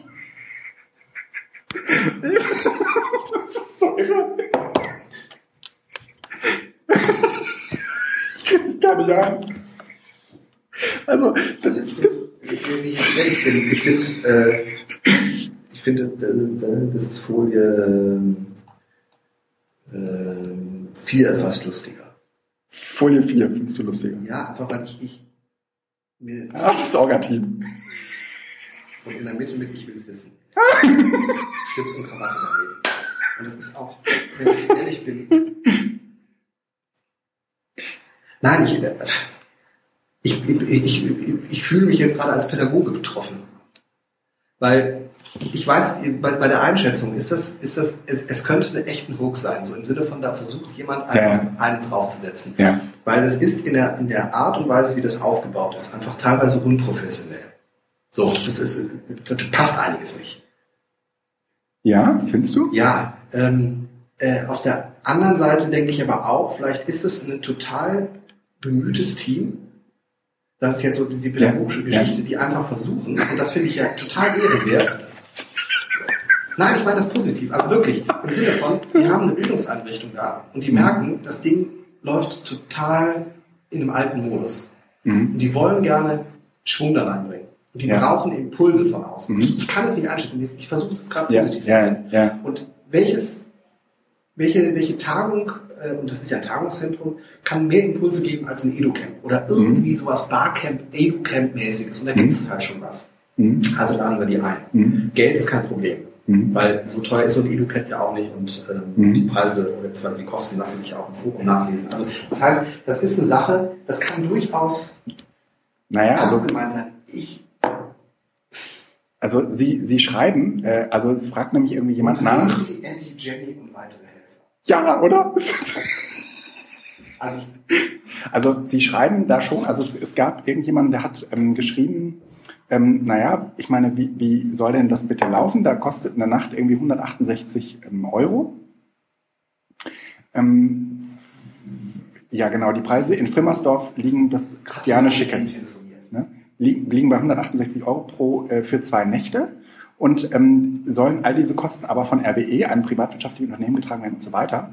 Und darauf äh, schreibt Wilhelm Stock, das ist sozusagen derjenige, der in diesem Forum jetzt stellvertretend für RWE auftritt, sagt, ähm, für Studenten und Teilnehmer, die eben nicht die 168 Euro für die Übernachtung haben, äh, bietet sich unsere Turnhalle oder Sportplatte äh, je nach Wetterlage an. Das heißt, eigentlich ähm, ist es schon auch irgendwie so ein Belegungsding. Ja? Also 168 Euro, das habe ich mir mal umgerechnet. Ähm, das, das, das ist halt schon irgendwie, das sind so 100, das sind so 85 Euro die Nacht. Ja? Mhm. Ähm, das entspricht irgendwie so einem Mittelklasse-Hotel. Ja? Also da kannst du auch irgendwie ins Motel One oder so mit Frühstück und so. Ne? Ähm, die, die Kosten, die man darüber hinaus noch hat, sind in der Regel relativ gering. Ja? Also der, der ähm, Preis, den, also das ist, also das ist ja ähnliches Problem, wie wir hier in Hattingen haben. Ja, also wie geht man im Prinzip mit Übernachtung und Unterkunft ähm, um und wie kommuniziert man das? Da haben wir jetzt natürlich irgendwie, da sind wir jetzt ähm, äh, mal vorgeprescht. Trotzdem wird ähm, an der einen oder anderen Stelle immer wieder auch verglichend oder vergleichend auf das EduCamp in Hattingen hingewiesen. Was ja letztendlich, wo ja letztendlich auch der DGB hintersteckt. Ich wollte sagen, ne? so und, ne? und ich würde aber sagen, so, es, es geht ja letztendlich irgendwie sozusagen um das Auftreten. Ja? Und ähm, wir haben es halt hier mit fünf Männern zu tun, die ähm, irgendwie in diesem Bildungszentrum von RWE arbeiten, die bisher mit dem EduCamp überhaupt nichts zu tun hatten und noch nie überhaupt bisher ein Barcamp gemacht haben und die sich jetzt bewerben. Okay. Verglichen. Äh, Challenge-based Learning. So, und das kannst du nicht mit Hattingen vergleichen. Ja? In, in Hattingen hat sich sozusagen ein Team von etablierten, ähm, von etablierten, bundesweit etablierten äh, Educampern äh, sozusagen beworben. Also ne, das war jetzt nicht nur ich, sondern da stecken auch noch irgendwie ähm, Egal, ne? mehrere Leute hinter. Und ähm, das sind alles irgendwie Leute, die schon mehrere Camps auch nicht nur selbst organisiert. Natürlich hat man ist das irgendwann auch so dein erstes Camp, was du machst. Aber ähm, wir haben eigentlich nie sozusagen die Organisation DGB oder DGB Bildungswerk äh, nach vorne äh, gesetzt. Ne? Das hätte man ja machen können. Ähm, ist aber auch gar nicht der Rede wert, weil es äh, überhaupt nicht mehr ermöglicht, dass du überhaupt mit anderen Sponsoren ins Gespräch kommen kannst. Ja? Solange du ähm, so eine Bildungsstätte wie diese hier in Hattingen ähm, direkt, äh, äh, ähm, sagen wir mal, als Austragungsort des DGBs oder des DGB Bildungswerks ähm, ähm, massiv nach vorne bringst, hast du halt keine Möglichkeit mehr, dass sich, was weiß ich, ein Arbeitgeberverband als, als Sponsor melden würde. Ja? Das wird RWE genauso gehen. Ja? Wer wird ein, ein EduCamp von RWE sponsern? Ja, klar, muss man ja auch nicht. Warum, warum sollte ich es hier noch weiter sponsern lassen? Wir brauchen keine weiteren Sponsoren, wenn das EduCamp äh, von RWE gesponsert wird. Naja, aber um, also dann, dann wird es ja tatsächlich irgendwie, dann finde ich es problematisch. Ja, natürlich, aber das, die werden äh, das Educamp halt kennengelernt haben über ähm, ja, es spielt jetzt auch keine Rolle. Na, das ist mutmaßend. Wir, wir, können diese Frage hier gerne stellen. Woher wissen Sie überhaupt? Also was, was interessiert Sie an diesem Camp? Ja? Ähm, wenn man sich diese Ziele, äh, also diese Folie 6 anschaut, dann würde man sagen, ähm, ne, könnte, könnte alles Mögliche bedeuten. Ne? Ähm, aber ich sage, es ist ernst gemeint äh, und äh, die Hintergründe sind äh, transparent und verständlich. Ja. Ähm, die nee, die Hintergründe sind nicht transparent und verständlich. Doch, es geht um, äh, ja, aber ähm, äh, wir sollten die Community darüber abstimmen lassen. Ja, aber ich, ich, also ehrlich gesagt, wir Und sind ja hier im Podcast, wir können schon, wir können Ja. schon Position beziehen. Und meine Position zu diesem Fall ist relativ eindeutig. Ähm, wenn das RWE ein Educamp machen will, dann äh, kann man äh, aus meiner Sicht darüber nachdenken, ähm, ob sie sich sozusagen Leute aus der Community einkaufen, die bei ihnen im Unternehmen ein Educamp veranstalten. Aber ich, ich, ich halte es für unredlich, Oder ein RWE. Ich halte es für unredlich, sich die gesamte Community ja sozusagen vor den Karren zu spannen. Das ist das klar. Die, wir haben diese Diskussion, die haben wir alle geführt. Wir haben die nach äh, Bielefeld extrem geführt. Ähm, wir haben äh, beschlossen, dass jeder Sponsor in Zukunft ähm, Wobei es noch nicht mal vergleichbar ist mit Bielefeld. Das, das hat eine ganz andere Qualität. Ja klar, aber das ist im Grunde genommen ist es die, die, Fortführung, die Überspitzung von den Argumentationen, die in Bielefeld genannt worden sind.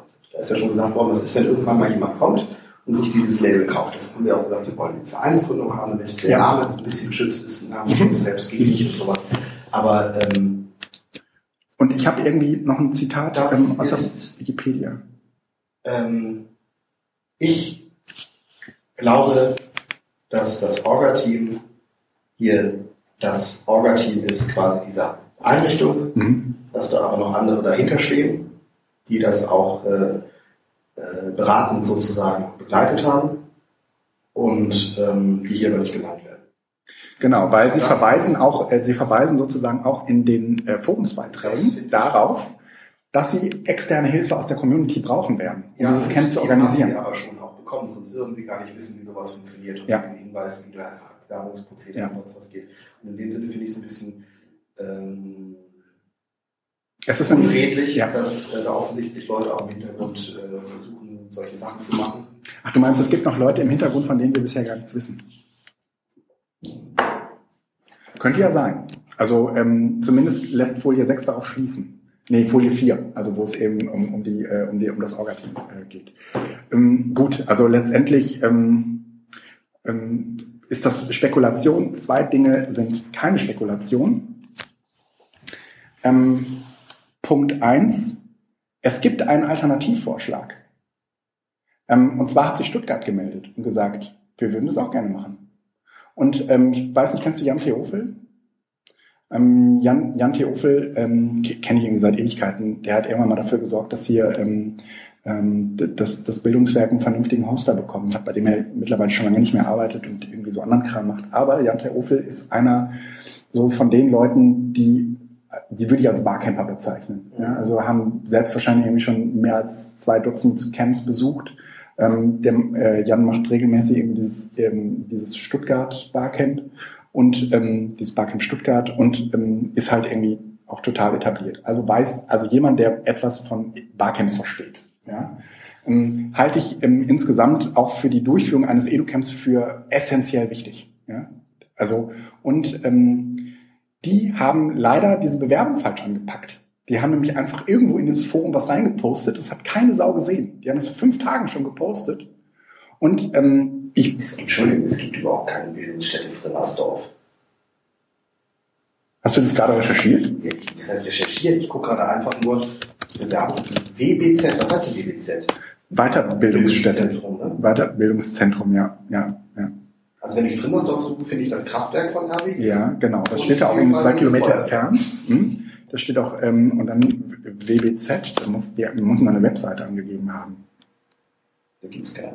Nee, bestimmt. Und dann das Erste, was du findest, ist, äh, als vierter Eintrag, wenn du WBZ Frimmersdorf guckst, äh, fünfter Eintrag ist Bewerbung zu Educamp. Entschuldigung.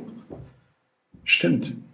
Wahrscheinlich ist das doch ein Fake, oder? Ja, das ist. Äh, aber ich meine, warum äh, ins- Kraftwerk Frimmersdorf äh, liegt in Essen und diese.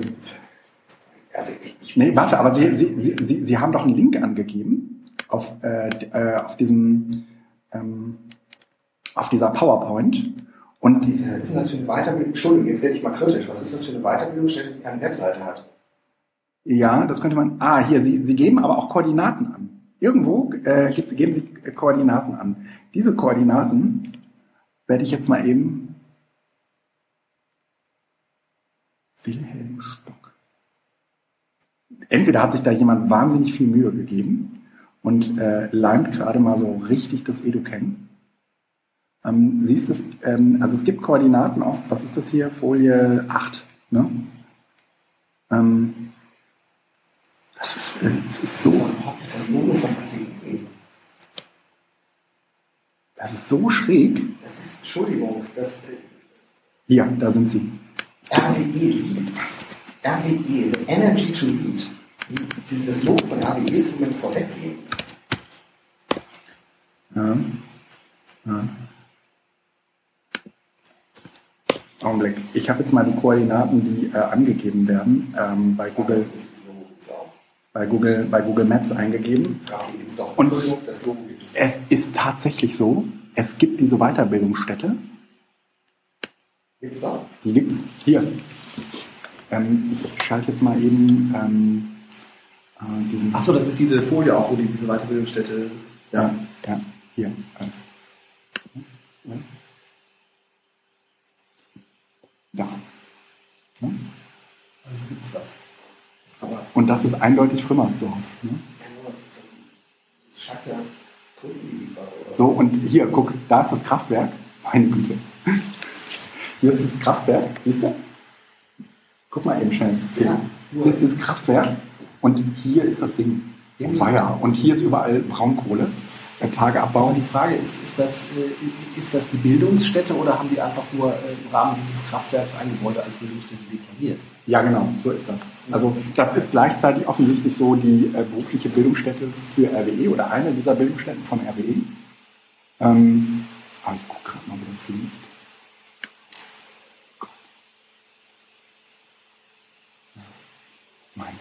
Also ich glaube, äh, das, was ich am Anfang mal gesagt habe, das ist, man müsste mit den Leuten, also hat jemand mit denen mal telefoniert, hat sozusagen das ähm, Das muss, also ich weiß überhaupt nicht. Es ist alles ein bisschen skurril, äh, es ist, könnte stimmen, es könnte aber auch, obwohl gibt es auch Dinge, die ein bisschen seltsam Ja, sind. ja, ja, Ähm, total. Ne? ich bleibe dabei, dass ähm, Ist ein Fake, oder? nee,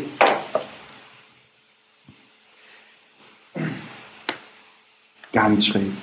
Wilhelm Stock. Ich suche den mal im Netz. Ich meine, das kann doch nicht sein, dass so eine Bildungsstätte keine Website Das, hat. das ist das, was mich gerade ein irritiert. Aber wenn es ein Fake wäre, wäre das das Erste, was ich machen würde, wäre eine Webseite aufsetzen, die zumindest äh, in obersten Links Ja, äh, das auch suggeriert. In dem Sinne ist es schon so, ja. ich denke, nee, das ist kein Fake, sondern die Webseite des Weiterbildungszentrums Gummersdorf äh, Mhm. gibt es nicht. Doch, aber einen Wilhelm Stock gibt es auch.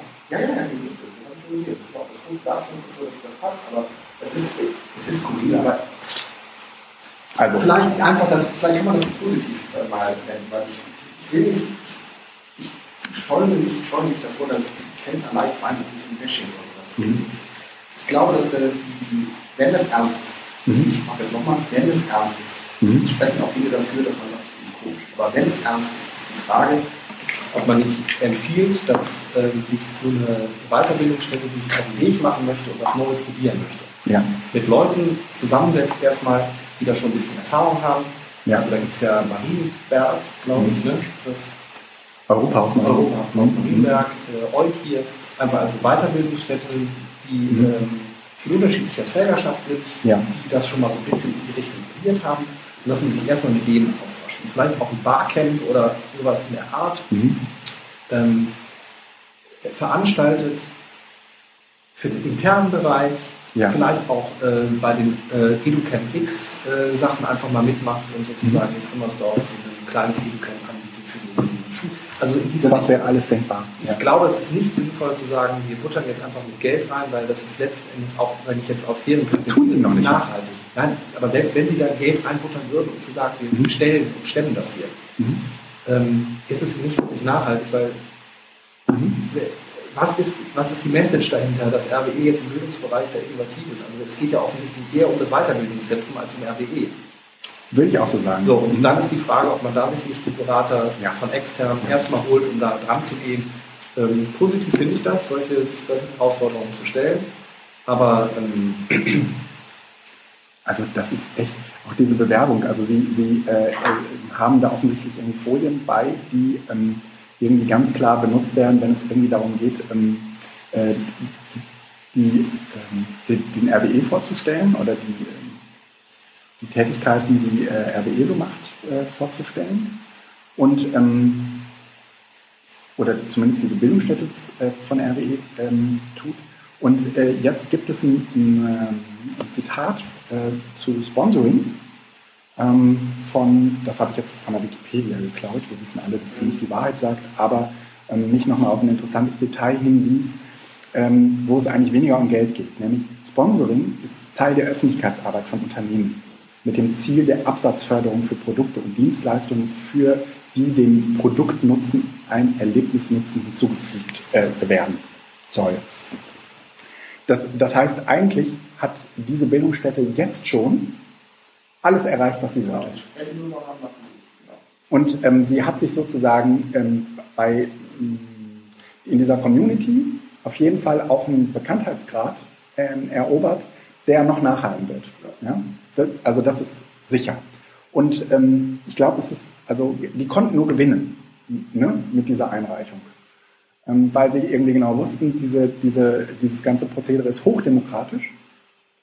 Und ähm, das geht ja auch irgendwie aus diesen Educamp-Statuten äh, hervor, wenn man die irgendwie halbwegs aufmerksam liest. Und das scheinen sie getan zu haben. Ähm, das ist nur kontraproduktiv, dass wenn du jetzt nach BGZ äh, Füllersdorf suchst, dass an vierter Stelle die Educamp erscheint. Und keine eigene Webseite darüber steht. Ja, also klar, ne? man, ja, man kann sich jetzt alle möglichen wenn, Fragen stellen. Ja, wenn du jetzt Öffentlichkeitsarbeit ja. sagst, dann willst du ja am Ende auch deine, deine Institution da stehen haben. Ja. Und wenn du bei IBZ Riemersdorf aber das an vierter Stelle das findest, ja. dann könnt ihr auch sagen, hey, ja. Und es gibt kein und es gibt kein DBZ Firmersdorf als Web. Also, das ist halt, ja. das ist, äh, deshalb, ich denke, ähm, äh, wir hatten ja, glaube ich, äh, so vereinbart, dass die Community sozusagen ein Voto abgeben kann ja. und der Vorstand dann äh, endgültig auch entscheidet, ja. weil der die Verantwortung letzten Endes trägt, wo der Name hingetragen wird und ähm, wenn es eine Alternative gibt aus Stuttgart, die auch kompetent ist, denke ich, dass es ein Selbstläufer wird. Das genau, das, das glaube ich auch. Also ich habe den Stuttgarter jetzt auch nochmal empfohlen, bitte formuliert das ein bisschen aus, was ihr da, äh, was ihr da vorhabt und ähm, geht genau diesen Weg. Ich habe, also ähm, Marcel Kirchner ist jetzt auch irgendwie aufmerksam und äh, das geht jetzt seinen, das geht jetzt seinen Weg. Nö, Sorgen müssen wir uns gar nicht machen. Selbst wenn sich die Community irgendwie dafür entscheiden sollte, das in Firmersdorf zu machen, ja, ist es eine Entscheidung der Community, mit der man dann leben muss. Ja, ja okay. Ich finde es ja nicht schlimm, ist auch schön. Also in der Nähe, reden, falsch, ist auch nett. Ja, ich persönlich ähm, hätte schon ein Problem mit, mit so einem Educamp. Ja, ja, das ist immer so, so ein Einfallstor. Ja? Wenn, wenn, wenn man das dann schon äh, gemacht hat, was kommt dann als nächstes? Ja? So, aber da haben wir jetzt äh, kurz drüber äh, gesprochen. Ähm, mehr äh, gibt es da aus meiner Sicht eigentlich nicht so zu sagen. Es gibt noch, ja, zumindest einen spannenden äh, Verweis. Zwei. Eine, äh, ich habe auch noch eine Empfehlung für heute. Ich, hab, ähm, ich bekomme im Moment viel zum Lesen. Ähm, habe einen Text gelesen von äh, Sascha Lobo, der in, in dieser Spiegelkolumne erschienen ist. Da geht es um die kybernetische Gesellschaft. Und ähm, er versucht halt irgendwie zu erklären, wann hat das eigentlich angefangen mit dieser Überwachung? Oder was ist eigentlich irgendwie dieser, dieser, die, die, dieser, die, diese Sucht, was treibt diese Sucht an? Ja, also diese Überwachungssucht, was treibt die eigentlich an?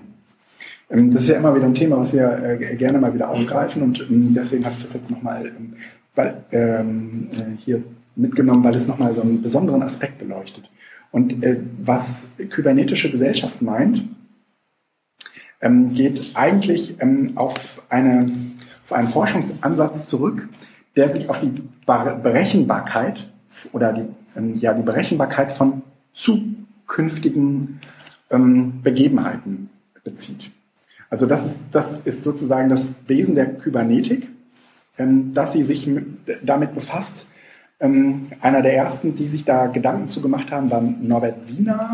Das ist halt ein Mathematiker ähm, gewesen. Und ähm, im Zweiten Weltkrieg wollten die halt irgendwie äh, auf Flugobjekte schießen, mhm. die besonders schnell fliegen können. Also die vielleicht sogar ähm, genauso schnell fliegen wie, wie das Objekt, mit dem man schießt.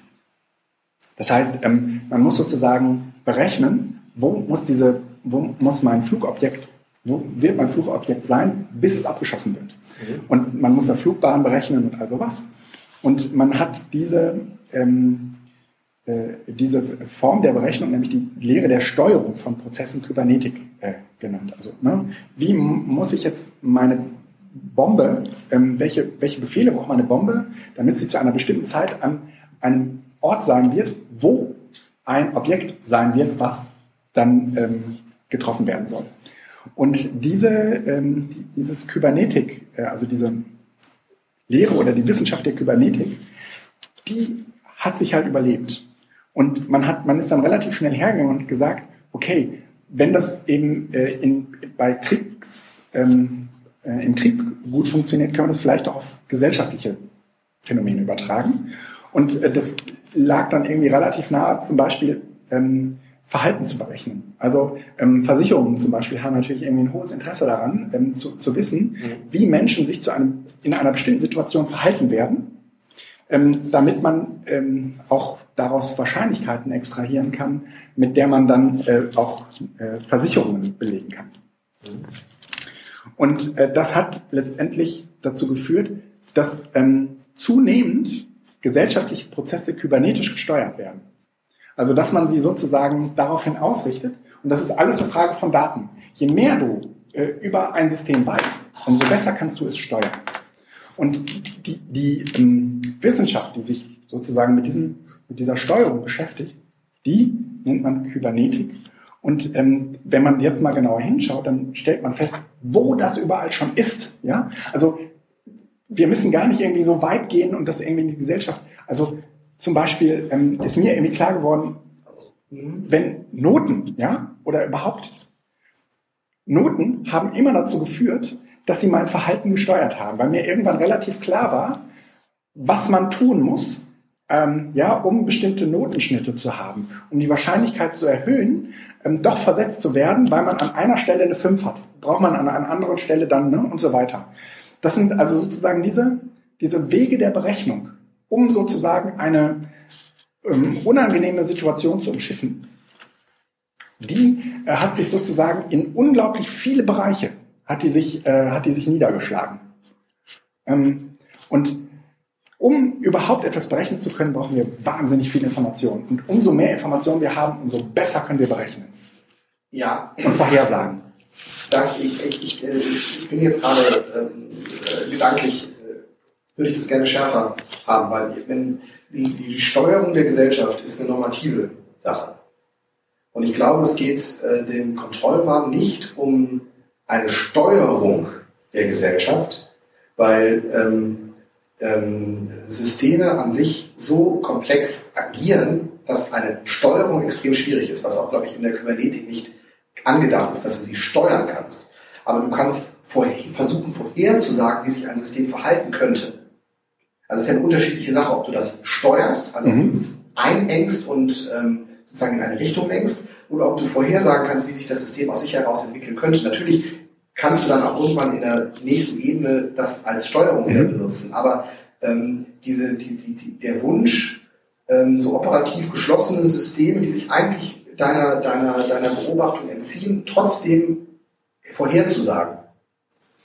Äh, ich glaube, dass es eher in diese Richtung geht. Nee, ich bin mir relativ sicher, dass ähm, über ähm, dass eine Gesellschaft sich steuern lässt über ähm, sozusagen die Daten, die wir über sie sammeln und die Tatsache, dass wir wissen, dass wir überwacht werden, uns genauso, genau, ne, also sozusagen ja, schon das ist eine, keine bewusste Steuerung, sondern es ist, ähm, aber es ist natürlich doch, doch. eine Frage der, der Skalierung. Es, es ist letzten Endes eine Steuerung. Ja. Es ist immer eine Frage, was man sozusagen äh, öffentlich verbreitet.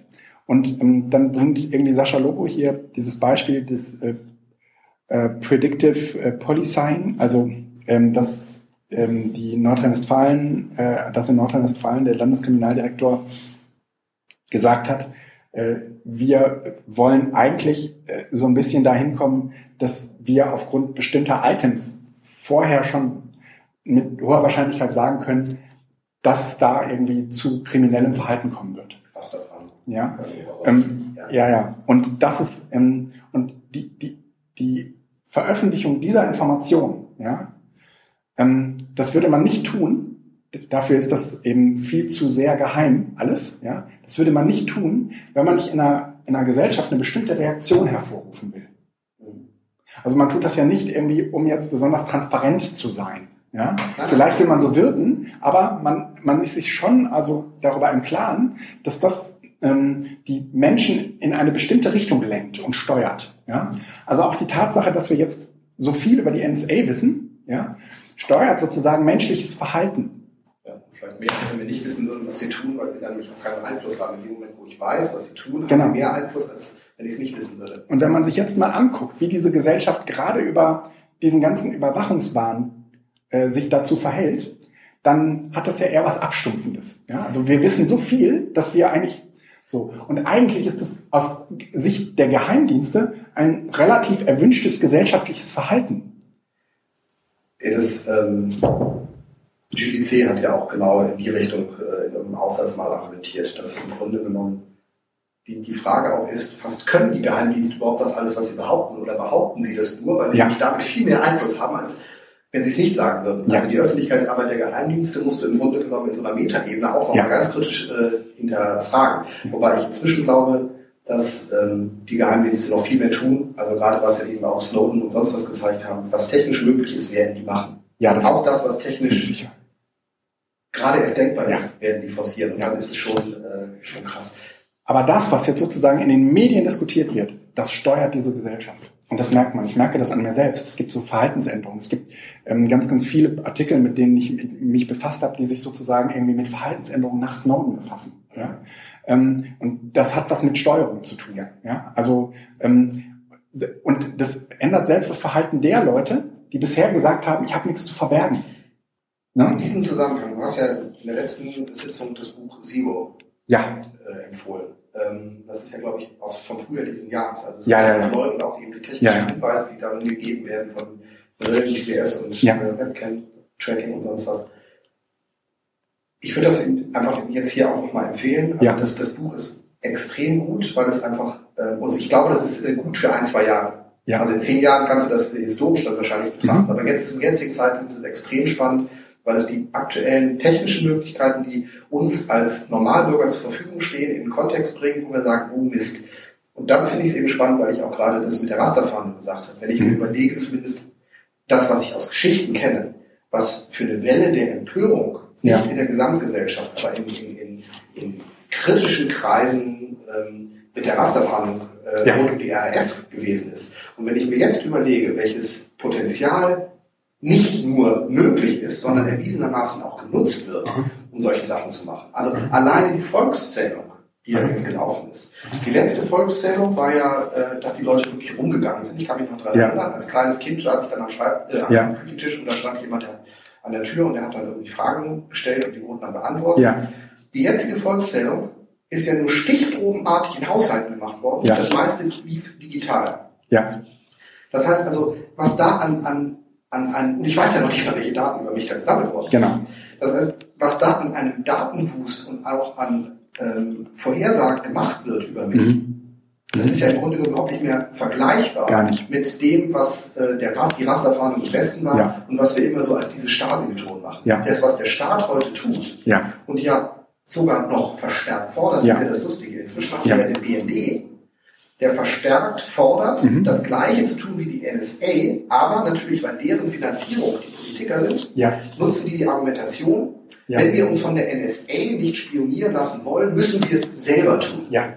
Und da sitze ich jetzt als Bevölkerung, denke ich, Politiker, ihr lasst euch doch jetzt bitte davon. ja, Und dann denke ich aber andererseits als Realpolitiker, das ist die einzige Möglichkeit, indem du erstmal wieder national denkst. Mhm. Das heißt, du musst dich erstmal nach verteidigen. Mhm. Und das nutzt der BND super aus. Und der nächste Schritt ist aber eigentlich, dass auch die, die sie überwacht werden, sich wieder verteidigen. Mhm. Aber kriegen wir das hin? Haben wir eine, haben wir eine, eine Utopie? Haben wir eine, eine, einen, einen gemeinsamen Wertekanon in der Gesellschaft noch, der uns äh, hinter, hinter irgendwelche Gruppen stellen lässt, um zu sagen, nein, wir wollen diese Massenüberwachung nicht? Ich habe das Gefühl, es ist vorbei. Das ist total vorbei. Das heißt, Es hat so eine Abstumpfung stattgefunden. Ja, durch die Privatsphäre gibt es nicht mehr. ja, Deshalb möchte ich gerne, und das wäre eine schöne Sache, ich möchte gerne Drohnen haben. Ich möchte gerne überall Drohnen steigen lassen, damit die Leute wissen, was das konkret bedeutet. Denn die Genau. fühlen sich zu Hause Mhm. total sicher, weil den Computer, den mache ich irgendwann aus und dann gibt's den nicht mehr. Mhm. Und die Haustür mache ich zu. Das heißt, mein Privatraum ist ja total geschützt. Und in dem Moment, wo das erste Mal eine Drohne bei denen vom Fenster steht und die wissen nicht, wo die hinkommt, wo die herfliegt, Ja. merken die, nee, Privatsphäre gibt es nicht mehr. Die Drohne ist jetzt nur ein Symbol dafür, dass die in deiner Telefonleitung drin ist, dass die in deiner Heizung drin ist, dass die in deinem. Smart Meter, in deinem Handy und sonst was. Nur wir sehen es nicht. Genau. Deswegen, das ist, ich habe ja hier für Hattingen so eine Drohne angeschafft, weil es ähm, genauso funktioniert wie das Street View Auto.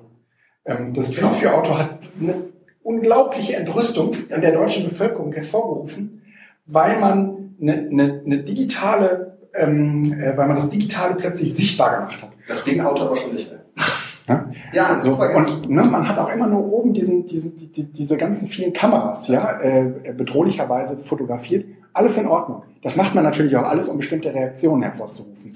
Aber so eine Drohne, ja, immer wenn ich ähm, irgendwie mit Teilnehmenden diese, diese Drohne fliegen lasse, sagen unmittelbar und reflexartig einige, wenn so ein Ding über meinen Garten fliegt, dann schieße ich es ab.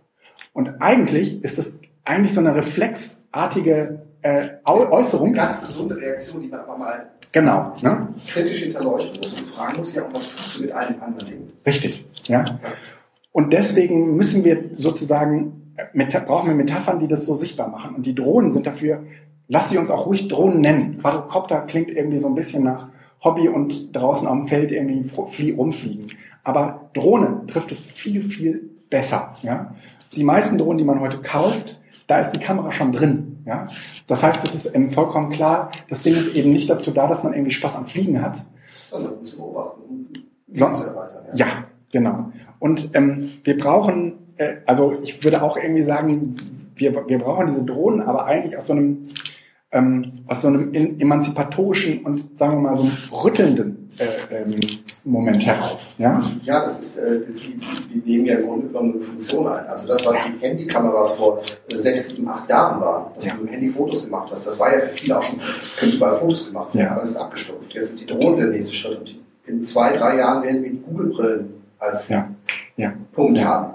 Und ähm, ich, ähm, ich habe so ein Buch gelesen, das hieß Drohnenland, hat Jöran mir empfohlen. Ähm, habe ich äh, dann im Urlaub verschluckt. Das war so toll. Drohnenland ist, ist eine Buchempfehlung.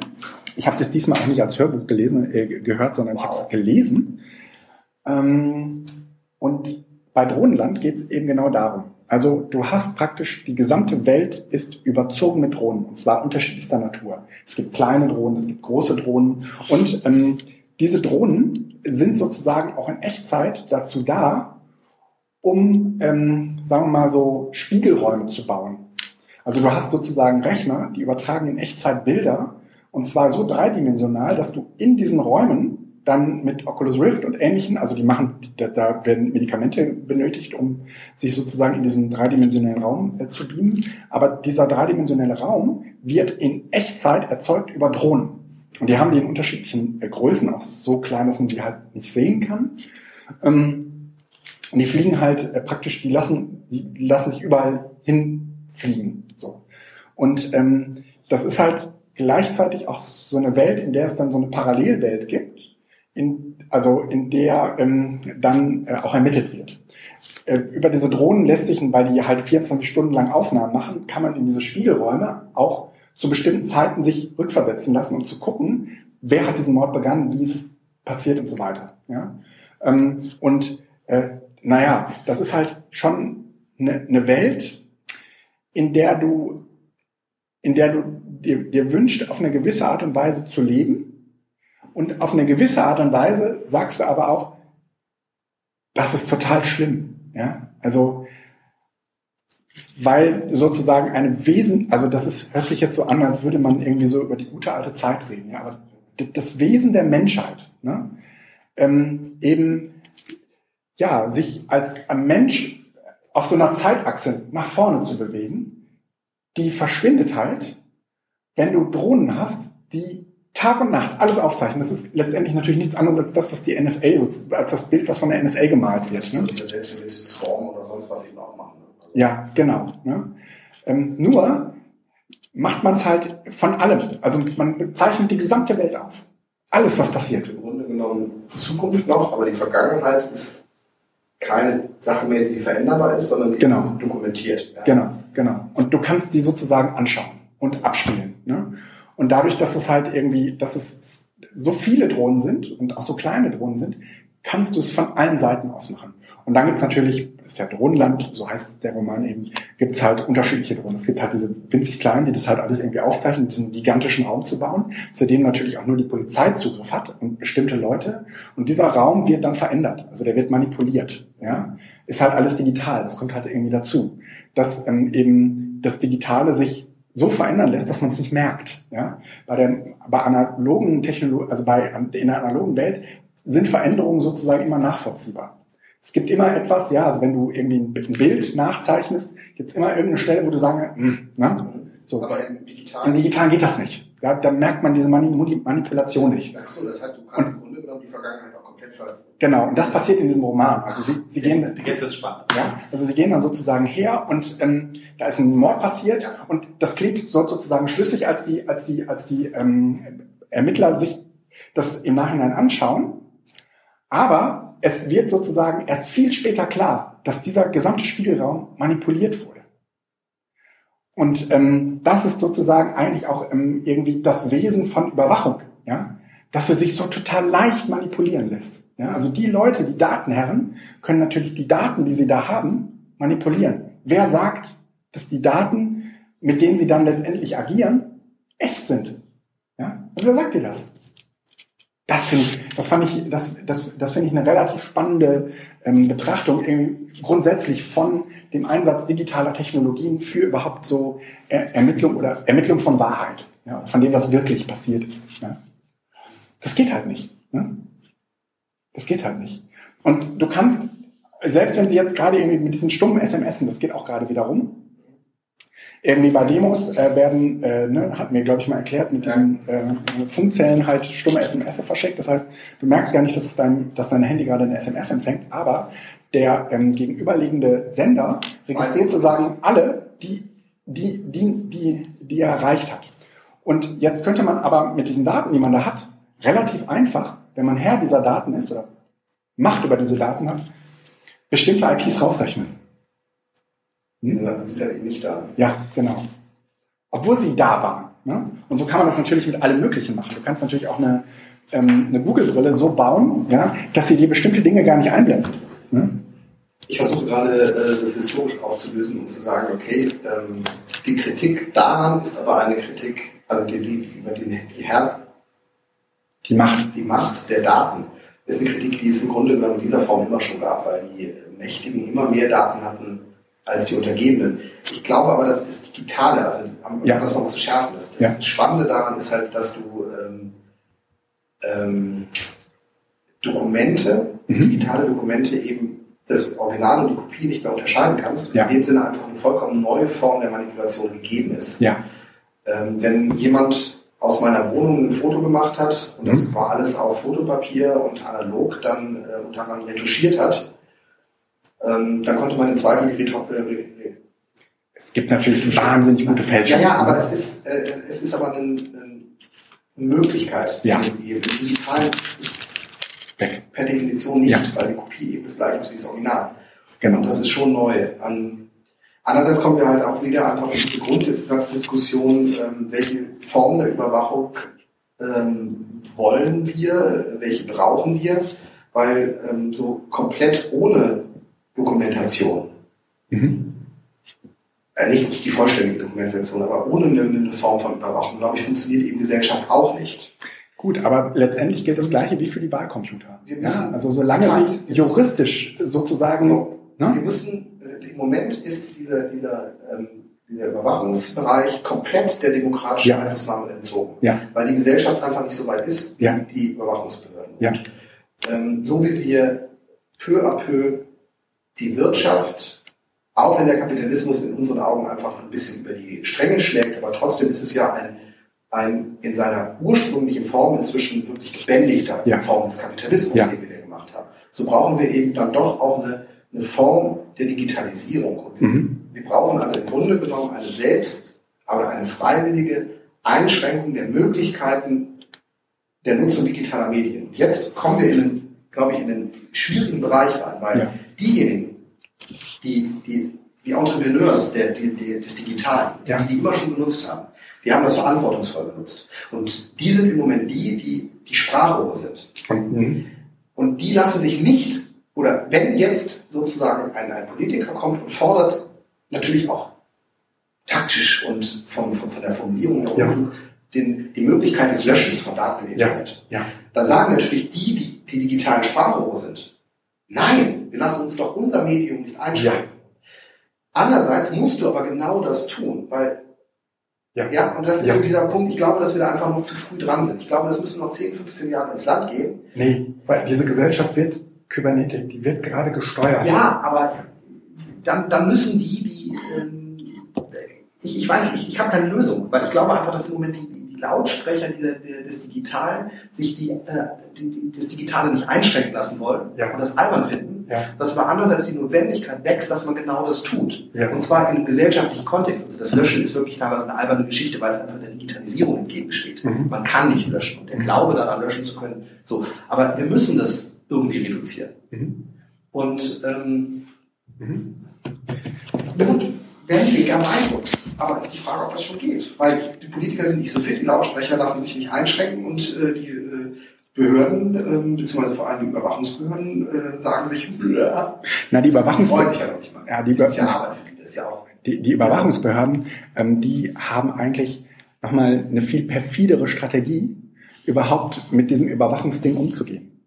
Ähm, ich, ein Zitat hier aus diesem äh, Text äh, von Überwachung und Kontrollwahn von, äh, von Lobo. Leider sind weite Teile der Politik und Verwaltung überzeugt davon, dass sowohl Erfolg wie auch Misserfolg die Anwendbarkeit kybernetischer Steuer, äh, Gesellschaftssteuerung beweisen. Also ähm, es gibt keinen Ausweg aus dieser kybernetischen Gesellschaftssteuerung, ja, weil ähm, im Erfolgsfall funktioniert die Methode, im Misserfolgsfall hatte man leider zu wenig Daten. Und das führt dazu, dass man sagt, damit das zukünftig funktioniert, brauchen wir mehr Daten. Ne? Und das sozusagen ist das ein sich selbst ähm, nähernder Prozess. Und das Gleiche gilt natürlich auch für das Wesen der Steuerung. Die Tatsache, dass jemand sagt, du wirst gesteuert, ja, führt dazu, dass du dich nicht mehr nicht steuern kannst. Nicht gesteuert gefühlt. Nicht mehr nicht gesteuert fühlst. Ja? Ja, weil Weil ähm, du, ich entweder mich verhalte, wie ich glaube, dass ich gesteuert werde, oder gegenteilig, weil beides Mal ist die Referenz des Gesteuerten. Genau, ja. Oder die Annahme Ja, über das, ja. was man steuert. Und insofern ist das auch psychologisch ein total mieser Trick. Ja? Aber äh, ehrlich gesagt, ich halte sozusagen diesen Ansatz, ja, dass sozusagen die Überwachung eigentlich der Steuerung von Gesellschaft dient, ja, für extrem wichtig zu verstehen. Ähm, ich würde halt dagegen, also ja, äh, ich würde halt dagegen halten, dass das ein Trugschluss ist, dass man glaubt, Gesellschaft steuern zu können. Ähm, aber äh, die Steuerung der Gesellschaft ist das Endziel sozusagen dieser kybernetischen Datensammelgut, ja. Ich glaube, es geht aber vor allen Dingen erstmal um eine Überwachung. Also eine Steuerung, glaube ich, geht nicht. Dafür gibt es gewisse ähm, Situationen in Gesellschaften, die Es ist keine Steuerung im Sinne von, äh, der wird in den nächsten fünf Minuten das und das tun, sondern es ist eine Steuerung von, ähm, wir müssen, also es bestimmte Verhaltensweisen zu konditionieren oder auch nicht zu konditionieren, auf bestimmte Art und Weise ähm, sozusagen eine, eine gesamte Gesellschaft in eine grobe Richtung zu schieben, ja, Ja, gut, anstatt in eine andere. Das hat es aber immer schon gegeben. Das hieß früher Kirche, dann hieß es irgendwie äh, verschiedene andere Ideologien, die dann irgendwie von der Kirche entfernt und es irgendwie Mhm. geprägt haben. Das gab es immer. Und die Gesellschaft hat sich damit davon aber auch immer wieder emanzipiert. Also ich glaube, dass so dieses, diese, diese Vorstellung ist arg verschwörungstheoretisch, dass es da irgendwie so eine, so eine Art Geheimbund gibt, der äh, die, die Dinge äh, am Mhm. Ja, Faden steuert und sozusagen in Ja, da bin ich, da bin ich falsch verstanden worden. Ähm, was ich äh, nur sagen wollte, ist die Tatsache, dass zum Beispiel der, ähm, die, die, die Polizei NRW so eine Meldung raushaut, ja, Predictive Policing, ne? ähm, so, das, das machen die äh, nicht, um irgendwie äh, zu zeigen, wie toll sie sind und wie transparent und was, ähm, ne, wie nah am Puls der Zeit und so weiter. Auch so ein Cyberabwehrzentrum, ja. Das wird nicht sozusagen installiert, um irgendwas abzuwehren, sondern ähm, das wird auf eine bestimmte Art und Weise publik gemacht, und, um ein bestimmtes Verhalten bei Bürgern zu, ähm, ja, zu erzeugen. Glaube ich noch nicht mal. Ich glaube, dass ähm, also das, das kann sein, so kann man das interpretieren. Ich glaube, was da eher hintersteht, ist, Mist. Die bayerischen Landesämter haben jetzt äh, schon gesagt, dass sie da irgendwas mit digital machen. Es kann nicht sein, dass wir in Nordrhein-Westfalen hinterher stecken. Und jetzt müssen wir auch was raushauen. Ja, das glaube ich auch, aber es gäbe genügend andere Wege. Und sagen wir, also es ist eine Sache, sowas hinter verschlossenen Türen und Machtspielchen und so. Ne? Da gibt's ja auch genug Möglichkeiten, auch Leute kalt zu stellen und so weiter. Aber es ist eine andere Sache, sowas äh, sozusagen als Pressemeldung rauszuhauen. Und bevor sowas als Pressemeldung rausgegangen, äh, rausgehauen wird, ja, geht das ja durch 25.000 Köpfe. Ähm, ich glaube also nicht, dass das sozusagen ähm, so einseitig motiviert ist. Es mag mit eine Rolle spielen, dass man sagt, komm, da können wir den Bayern direkt noch einen ich glaube, von Satz Ich glaube aber, das ist ein, ein Trugschluss. Also, wenn, wenn, wenn man glaubt, damit nachhaltig äh, Gesellschaft formen zu können mhm. Oder lenken zu können, ich glaube, es funktioniert ja nicht, weil wir sind doch auch Menschen. Und zwar ähm, einmal rational ja. denkende Menschen und eben äh, zwar abhängig von unserer Umwelt, aber eben doch auch Individuen. Ja. Und ähm,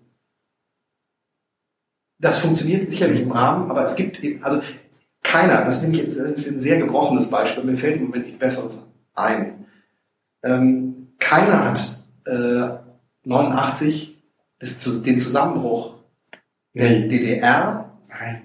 des sowjetischen Systems und einer kompletten politisch-wirtschaftlichen Alternativordnung zum kapitalistischen Demokratismus oder sowas äh, gesehen. Das hat keiner vorhergesagt. Ja, ja. Und äh, dahin hat sicherlich auch keiner gelenkt, sondern es gibt plötzlich äh, Punkte, so, so, so, so. Das würden Politiker anders sehen. Also ich Im Nachhinein erzählt man sich das, das kann sein. Ich glaube, du hättest äh, im Oktober noch die Leute fragen können, was äh, im Dezember äh, sich verändert hat und es hätte keiner vorhergesehen, ja. dass das passiert. Das heißt, es gibt manchmal so, ich weiß nicht, Dipping Points gute Namen. Also es gibt Punkte, wo Dinge zusammenkommen, ja. wo sich Entwicklungen ergeben. Also ich glaube zum Beispiel auch, dass das Internet äh, in der Form, das wird es immer geben. Ja. Aber, ähm, aber 89 war in jeder Hinsicht singulär. Normalerweise beobachten wir ja einen viel schleichenderen und einen viel leiseren Prozess. Ähm, und das aber ist, er kann eben irgendwann mal laut werden. Ist er in den meisten Fällen ja nicht geworden. Also zum Beispiel irgendwie die ähm, Automatisierung der Landwirtschaft. Ja, also das gesamte Umkrempeln eines unglaublich wichtigen wirtschaftlichen Bereichs, jetzt nicht mehr so wichtigen wirtschaftlichen Bereichs, ähm, ha, haben, wir, haben wir komplett nicht mitbekommen. Das, das ist irgendwie, das, das sind ein paar, äh, das sind ein paar Freaks, die da irgendwie einen Plan von haben. Aber ähm, überhaupt der, der Umbau. Das nennt man sozialer Wandel. Das, das, das, das vollzieht sich eh entlang der technologischen Entwicklung. Und total schleichend. Ja, sicherlich, aber ähm, wir reden ja von den, von den Einschränkungen des Privatlebens bzw. von der Überwachung. Ja.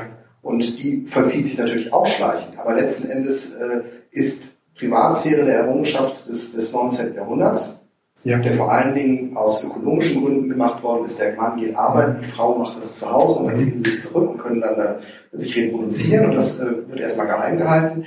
Äh, letzten Endes ist Privatsphäre in der Menschheitsgeschichte. Also das ist ja der, der Kern, warum wir uns so bruskieren die Auflösung der Privatsphäre.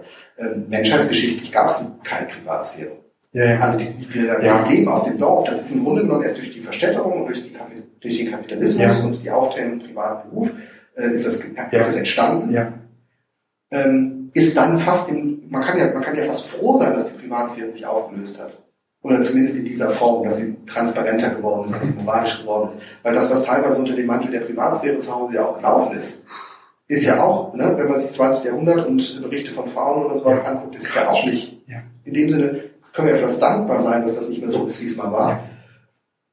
Ja. Ähm, aber den, den, den menschheitsgeschichtlich oder jetzt zumindest in den letzten Jahrhunderte wichtigen Punkt, in dem wir jetzt stehen, ist neben der, der Herausforderung der Digitalisierung die Frage, die Errungenschaft ja. von etwas, was sich von der Öffentlichkeit unterscheidet. Mhm also was privat ist und das, was öffentlich ist. Das ist eine Errungenschaft, die menschheitsgeschichtlich eben nicht so alt ist. Nee, gar nicht. Wollen wir die erhalten oder wollen wir die der Digitalisierung auffangen? Ja. Das ist eine Entscheidung, die müssen wir politisch treffen. Ja. Und die können wir aber nicht schleichen, in einer schleichenden Veränderung überlassen. Denn die schleichende Veränderung ist klar. Die schleichende Veränderung ist, ähm, Auflösung. Ja. Und zwar eigentlich nicht erst seit der Digitalisierung, sondern es hat ja, jetzt mache ich es mal ganz vielleicht ja schon mit der 68er. Das Private ist das Politische, äh, die freie Liebe, das heißt die, die Öffnung wieder von dem, was... Nee, das Private ist nicht das Öffentliche. Das Private ist das Politische. Das Private ist das Politische. Nee, nee, nee, nee. Das, ähm, das ähm, Öffentliche ist das Politische. Ja. Guck mal nach. Ähm, und ähm, im Grunde genommen ist da ja schon eine Transparenz, eine freiwillige Form der Transparenz geschaffen worden. Ja ähm, über die sich viele aufgeregt haben. Also das heißt, dieser, dieser Prozess des, der Auflösung des, des Privaten ist ja schon äh, länger aktiv. Ja. Und da müssen wir uns im Grunde genommen hinsetzen und äh, das thematisieren. Also neben dem Urheberrecht, was fast eine leichte Aufgabe dagegen ist, müssen wir überlegen, wie wollen wir mit Privatsphäre umgehen. Ja. Gibt es das oder gibt es das nicht? Ja. Gibt es den Schutzraum der eigenen vier Wände, für die Leuthauser Schnarrenberger damals zurückgetreten ist und sich in der Partei kräftig Ärger geholt hat? Oder gibt es den nicht? Und wenn es den gibt, dann recht. gibt es den auch, äh, dann gibt es den auch eben für Schwerverbrecher. Mhm. Mhm. Und im Zweifel eben auch für Vergewaltigungen, die angekündigt in vier Wänden stattfinden. Man kann den Täter dann im Nachhinein mhm. äh, belangen, mhm. aber man darf nicht im Vorfeld eingreifen. Ja. Also das sind, das sind dann Überschneidungen, wo man einfach sagen muss, okay, also das eine oder das andere. Ja. Entweder wir haben die komplette Überwachung, die Auflösung der Privatsphäre, ja. oder wir haben die Privatsphäre. Das bedeutet aber eben auch, Nachteile und die Auflösung der Privatsphäre bedeutet eben auch Nachteile. Und wir müssen das abwägen. Es das Private ist das Politische. Das Private ist das Politische. Ähm, das war sozusagen ähm, einer der Sprüche aus der Frauenbewegung der 70er Jahre. Felix, sollen wir, wir haben uns heiß geredet. Ähm, du hattest äh, vor allen Dingen heute mal die meisten Redeparts, was äh, ich aber auch äh, sehr erhellend und interessant fand. Ähm, ich habe ein bisschen aufgeholt, was in den letzten. Genau, genau. Ähm, gibt es aus deiner Sicht abschließend noch irgendwas zu sagen? Ich freue mich jetzt total drauf, rauszugehen und die Drohne steigen Ja, wir, wir, werden jetzt mal ordentlich Drohne fliegen und davon ein paar Bilder machen und die, äh, diesen Podcast ähm, hinterherreichen. Ja, dann wünschen wir äh, allen einen, einen wunderschönen Resturlaub. Äh, bis bald. Ciao.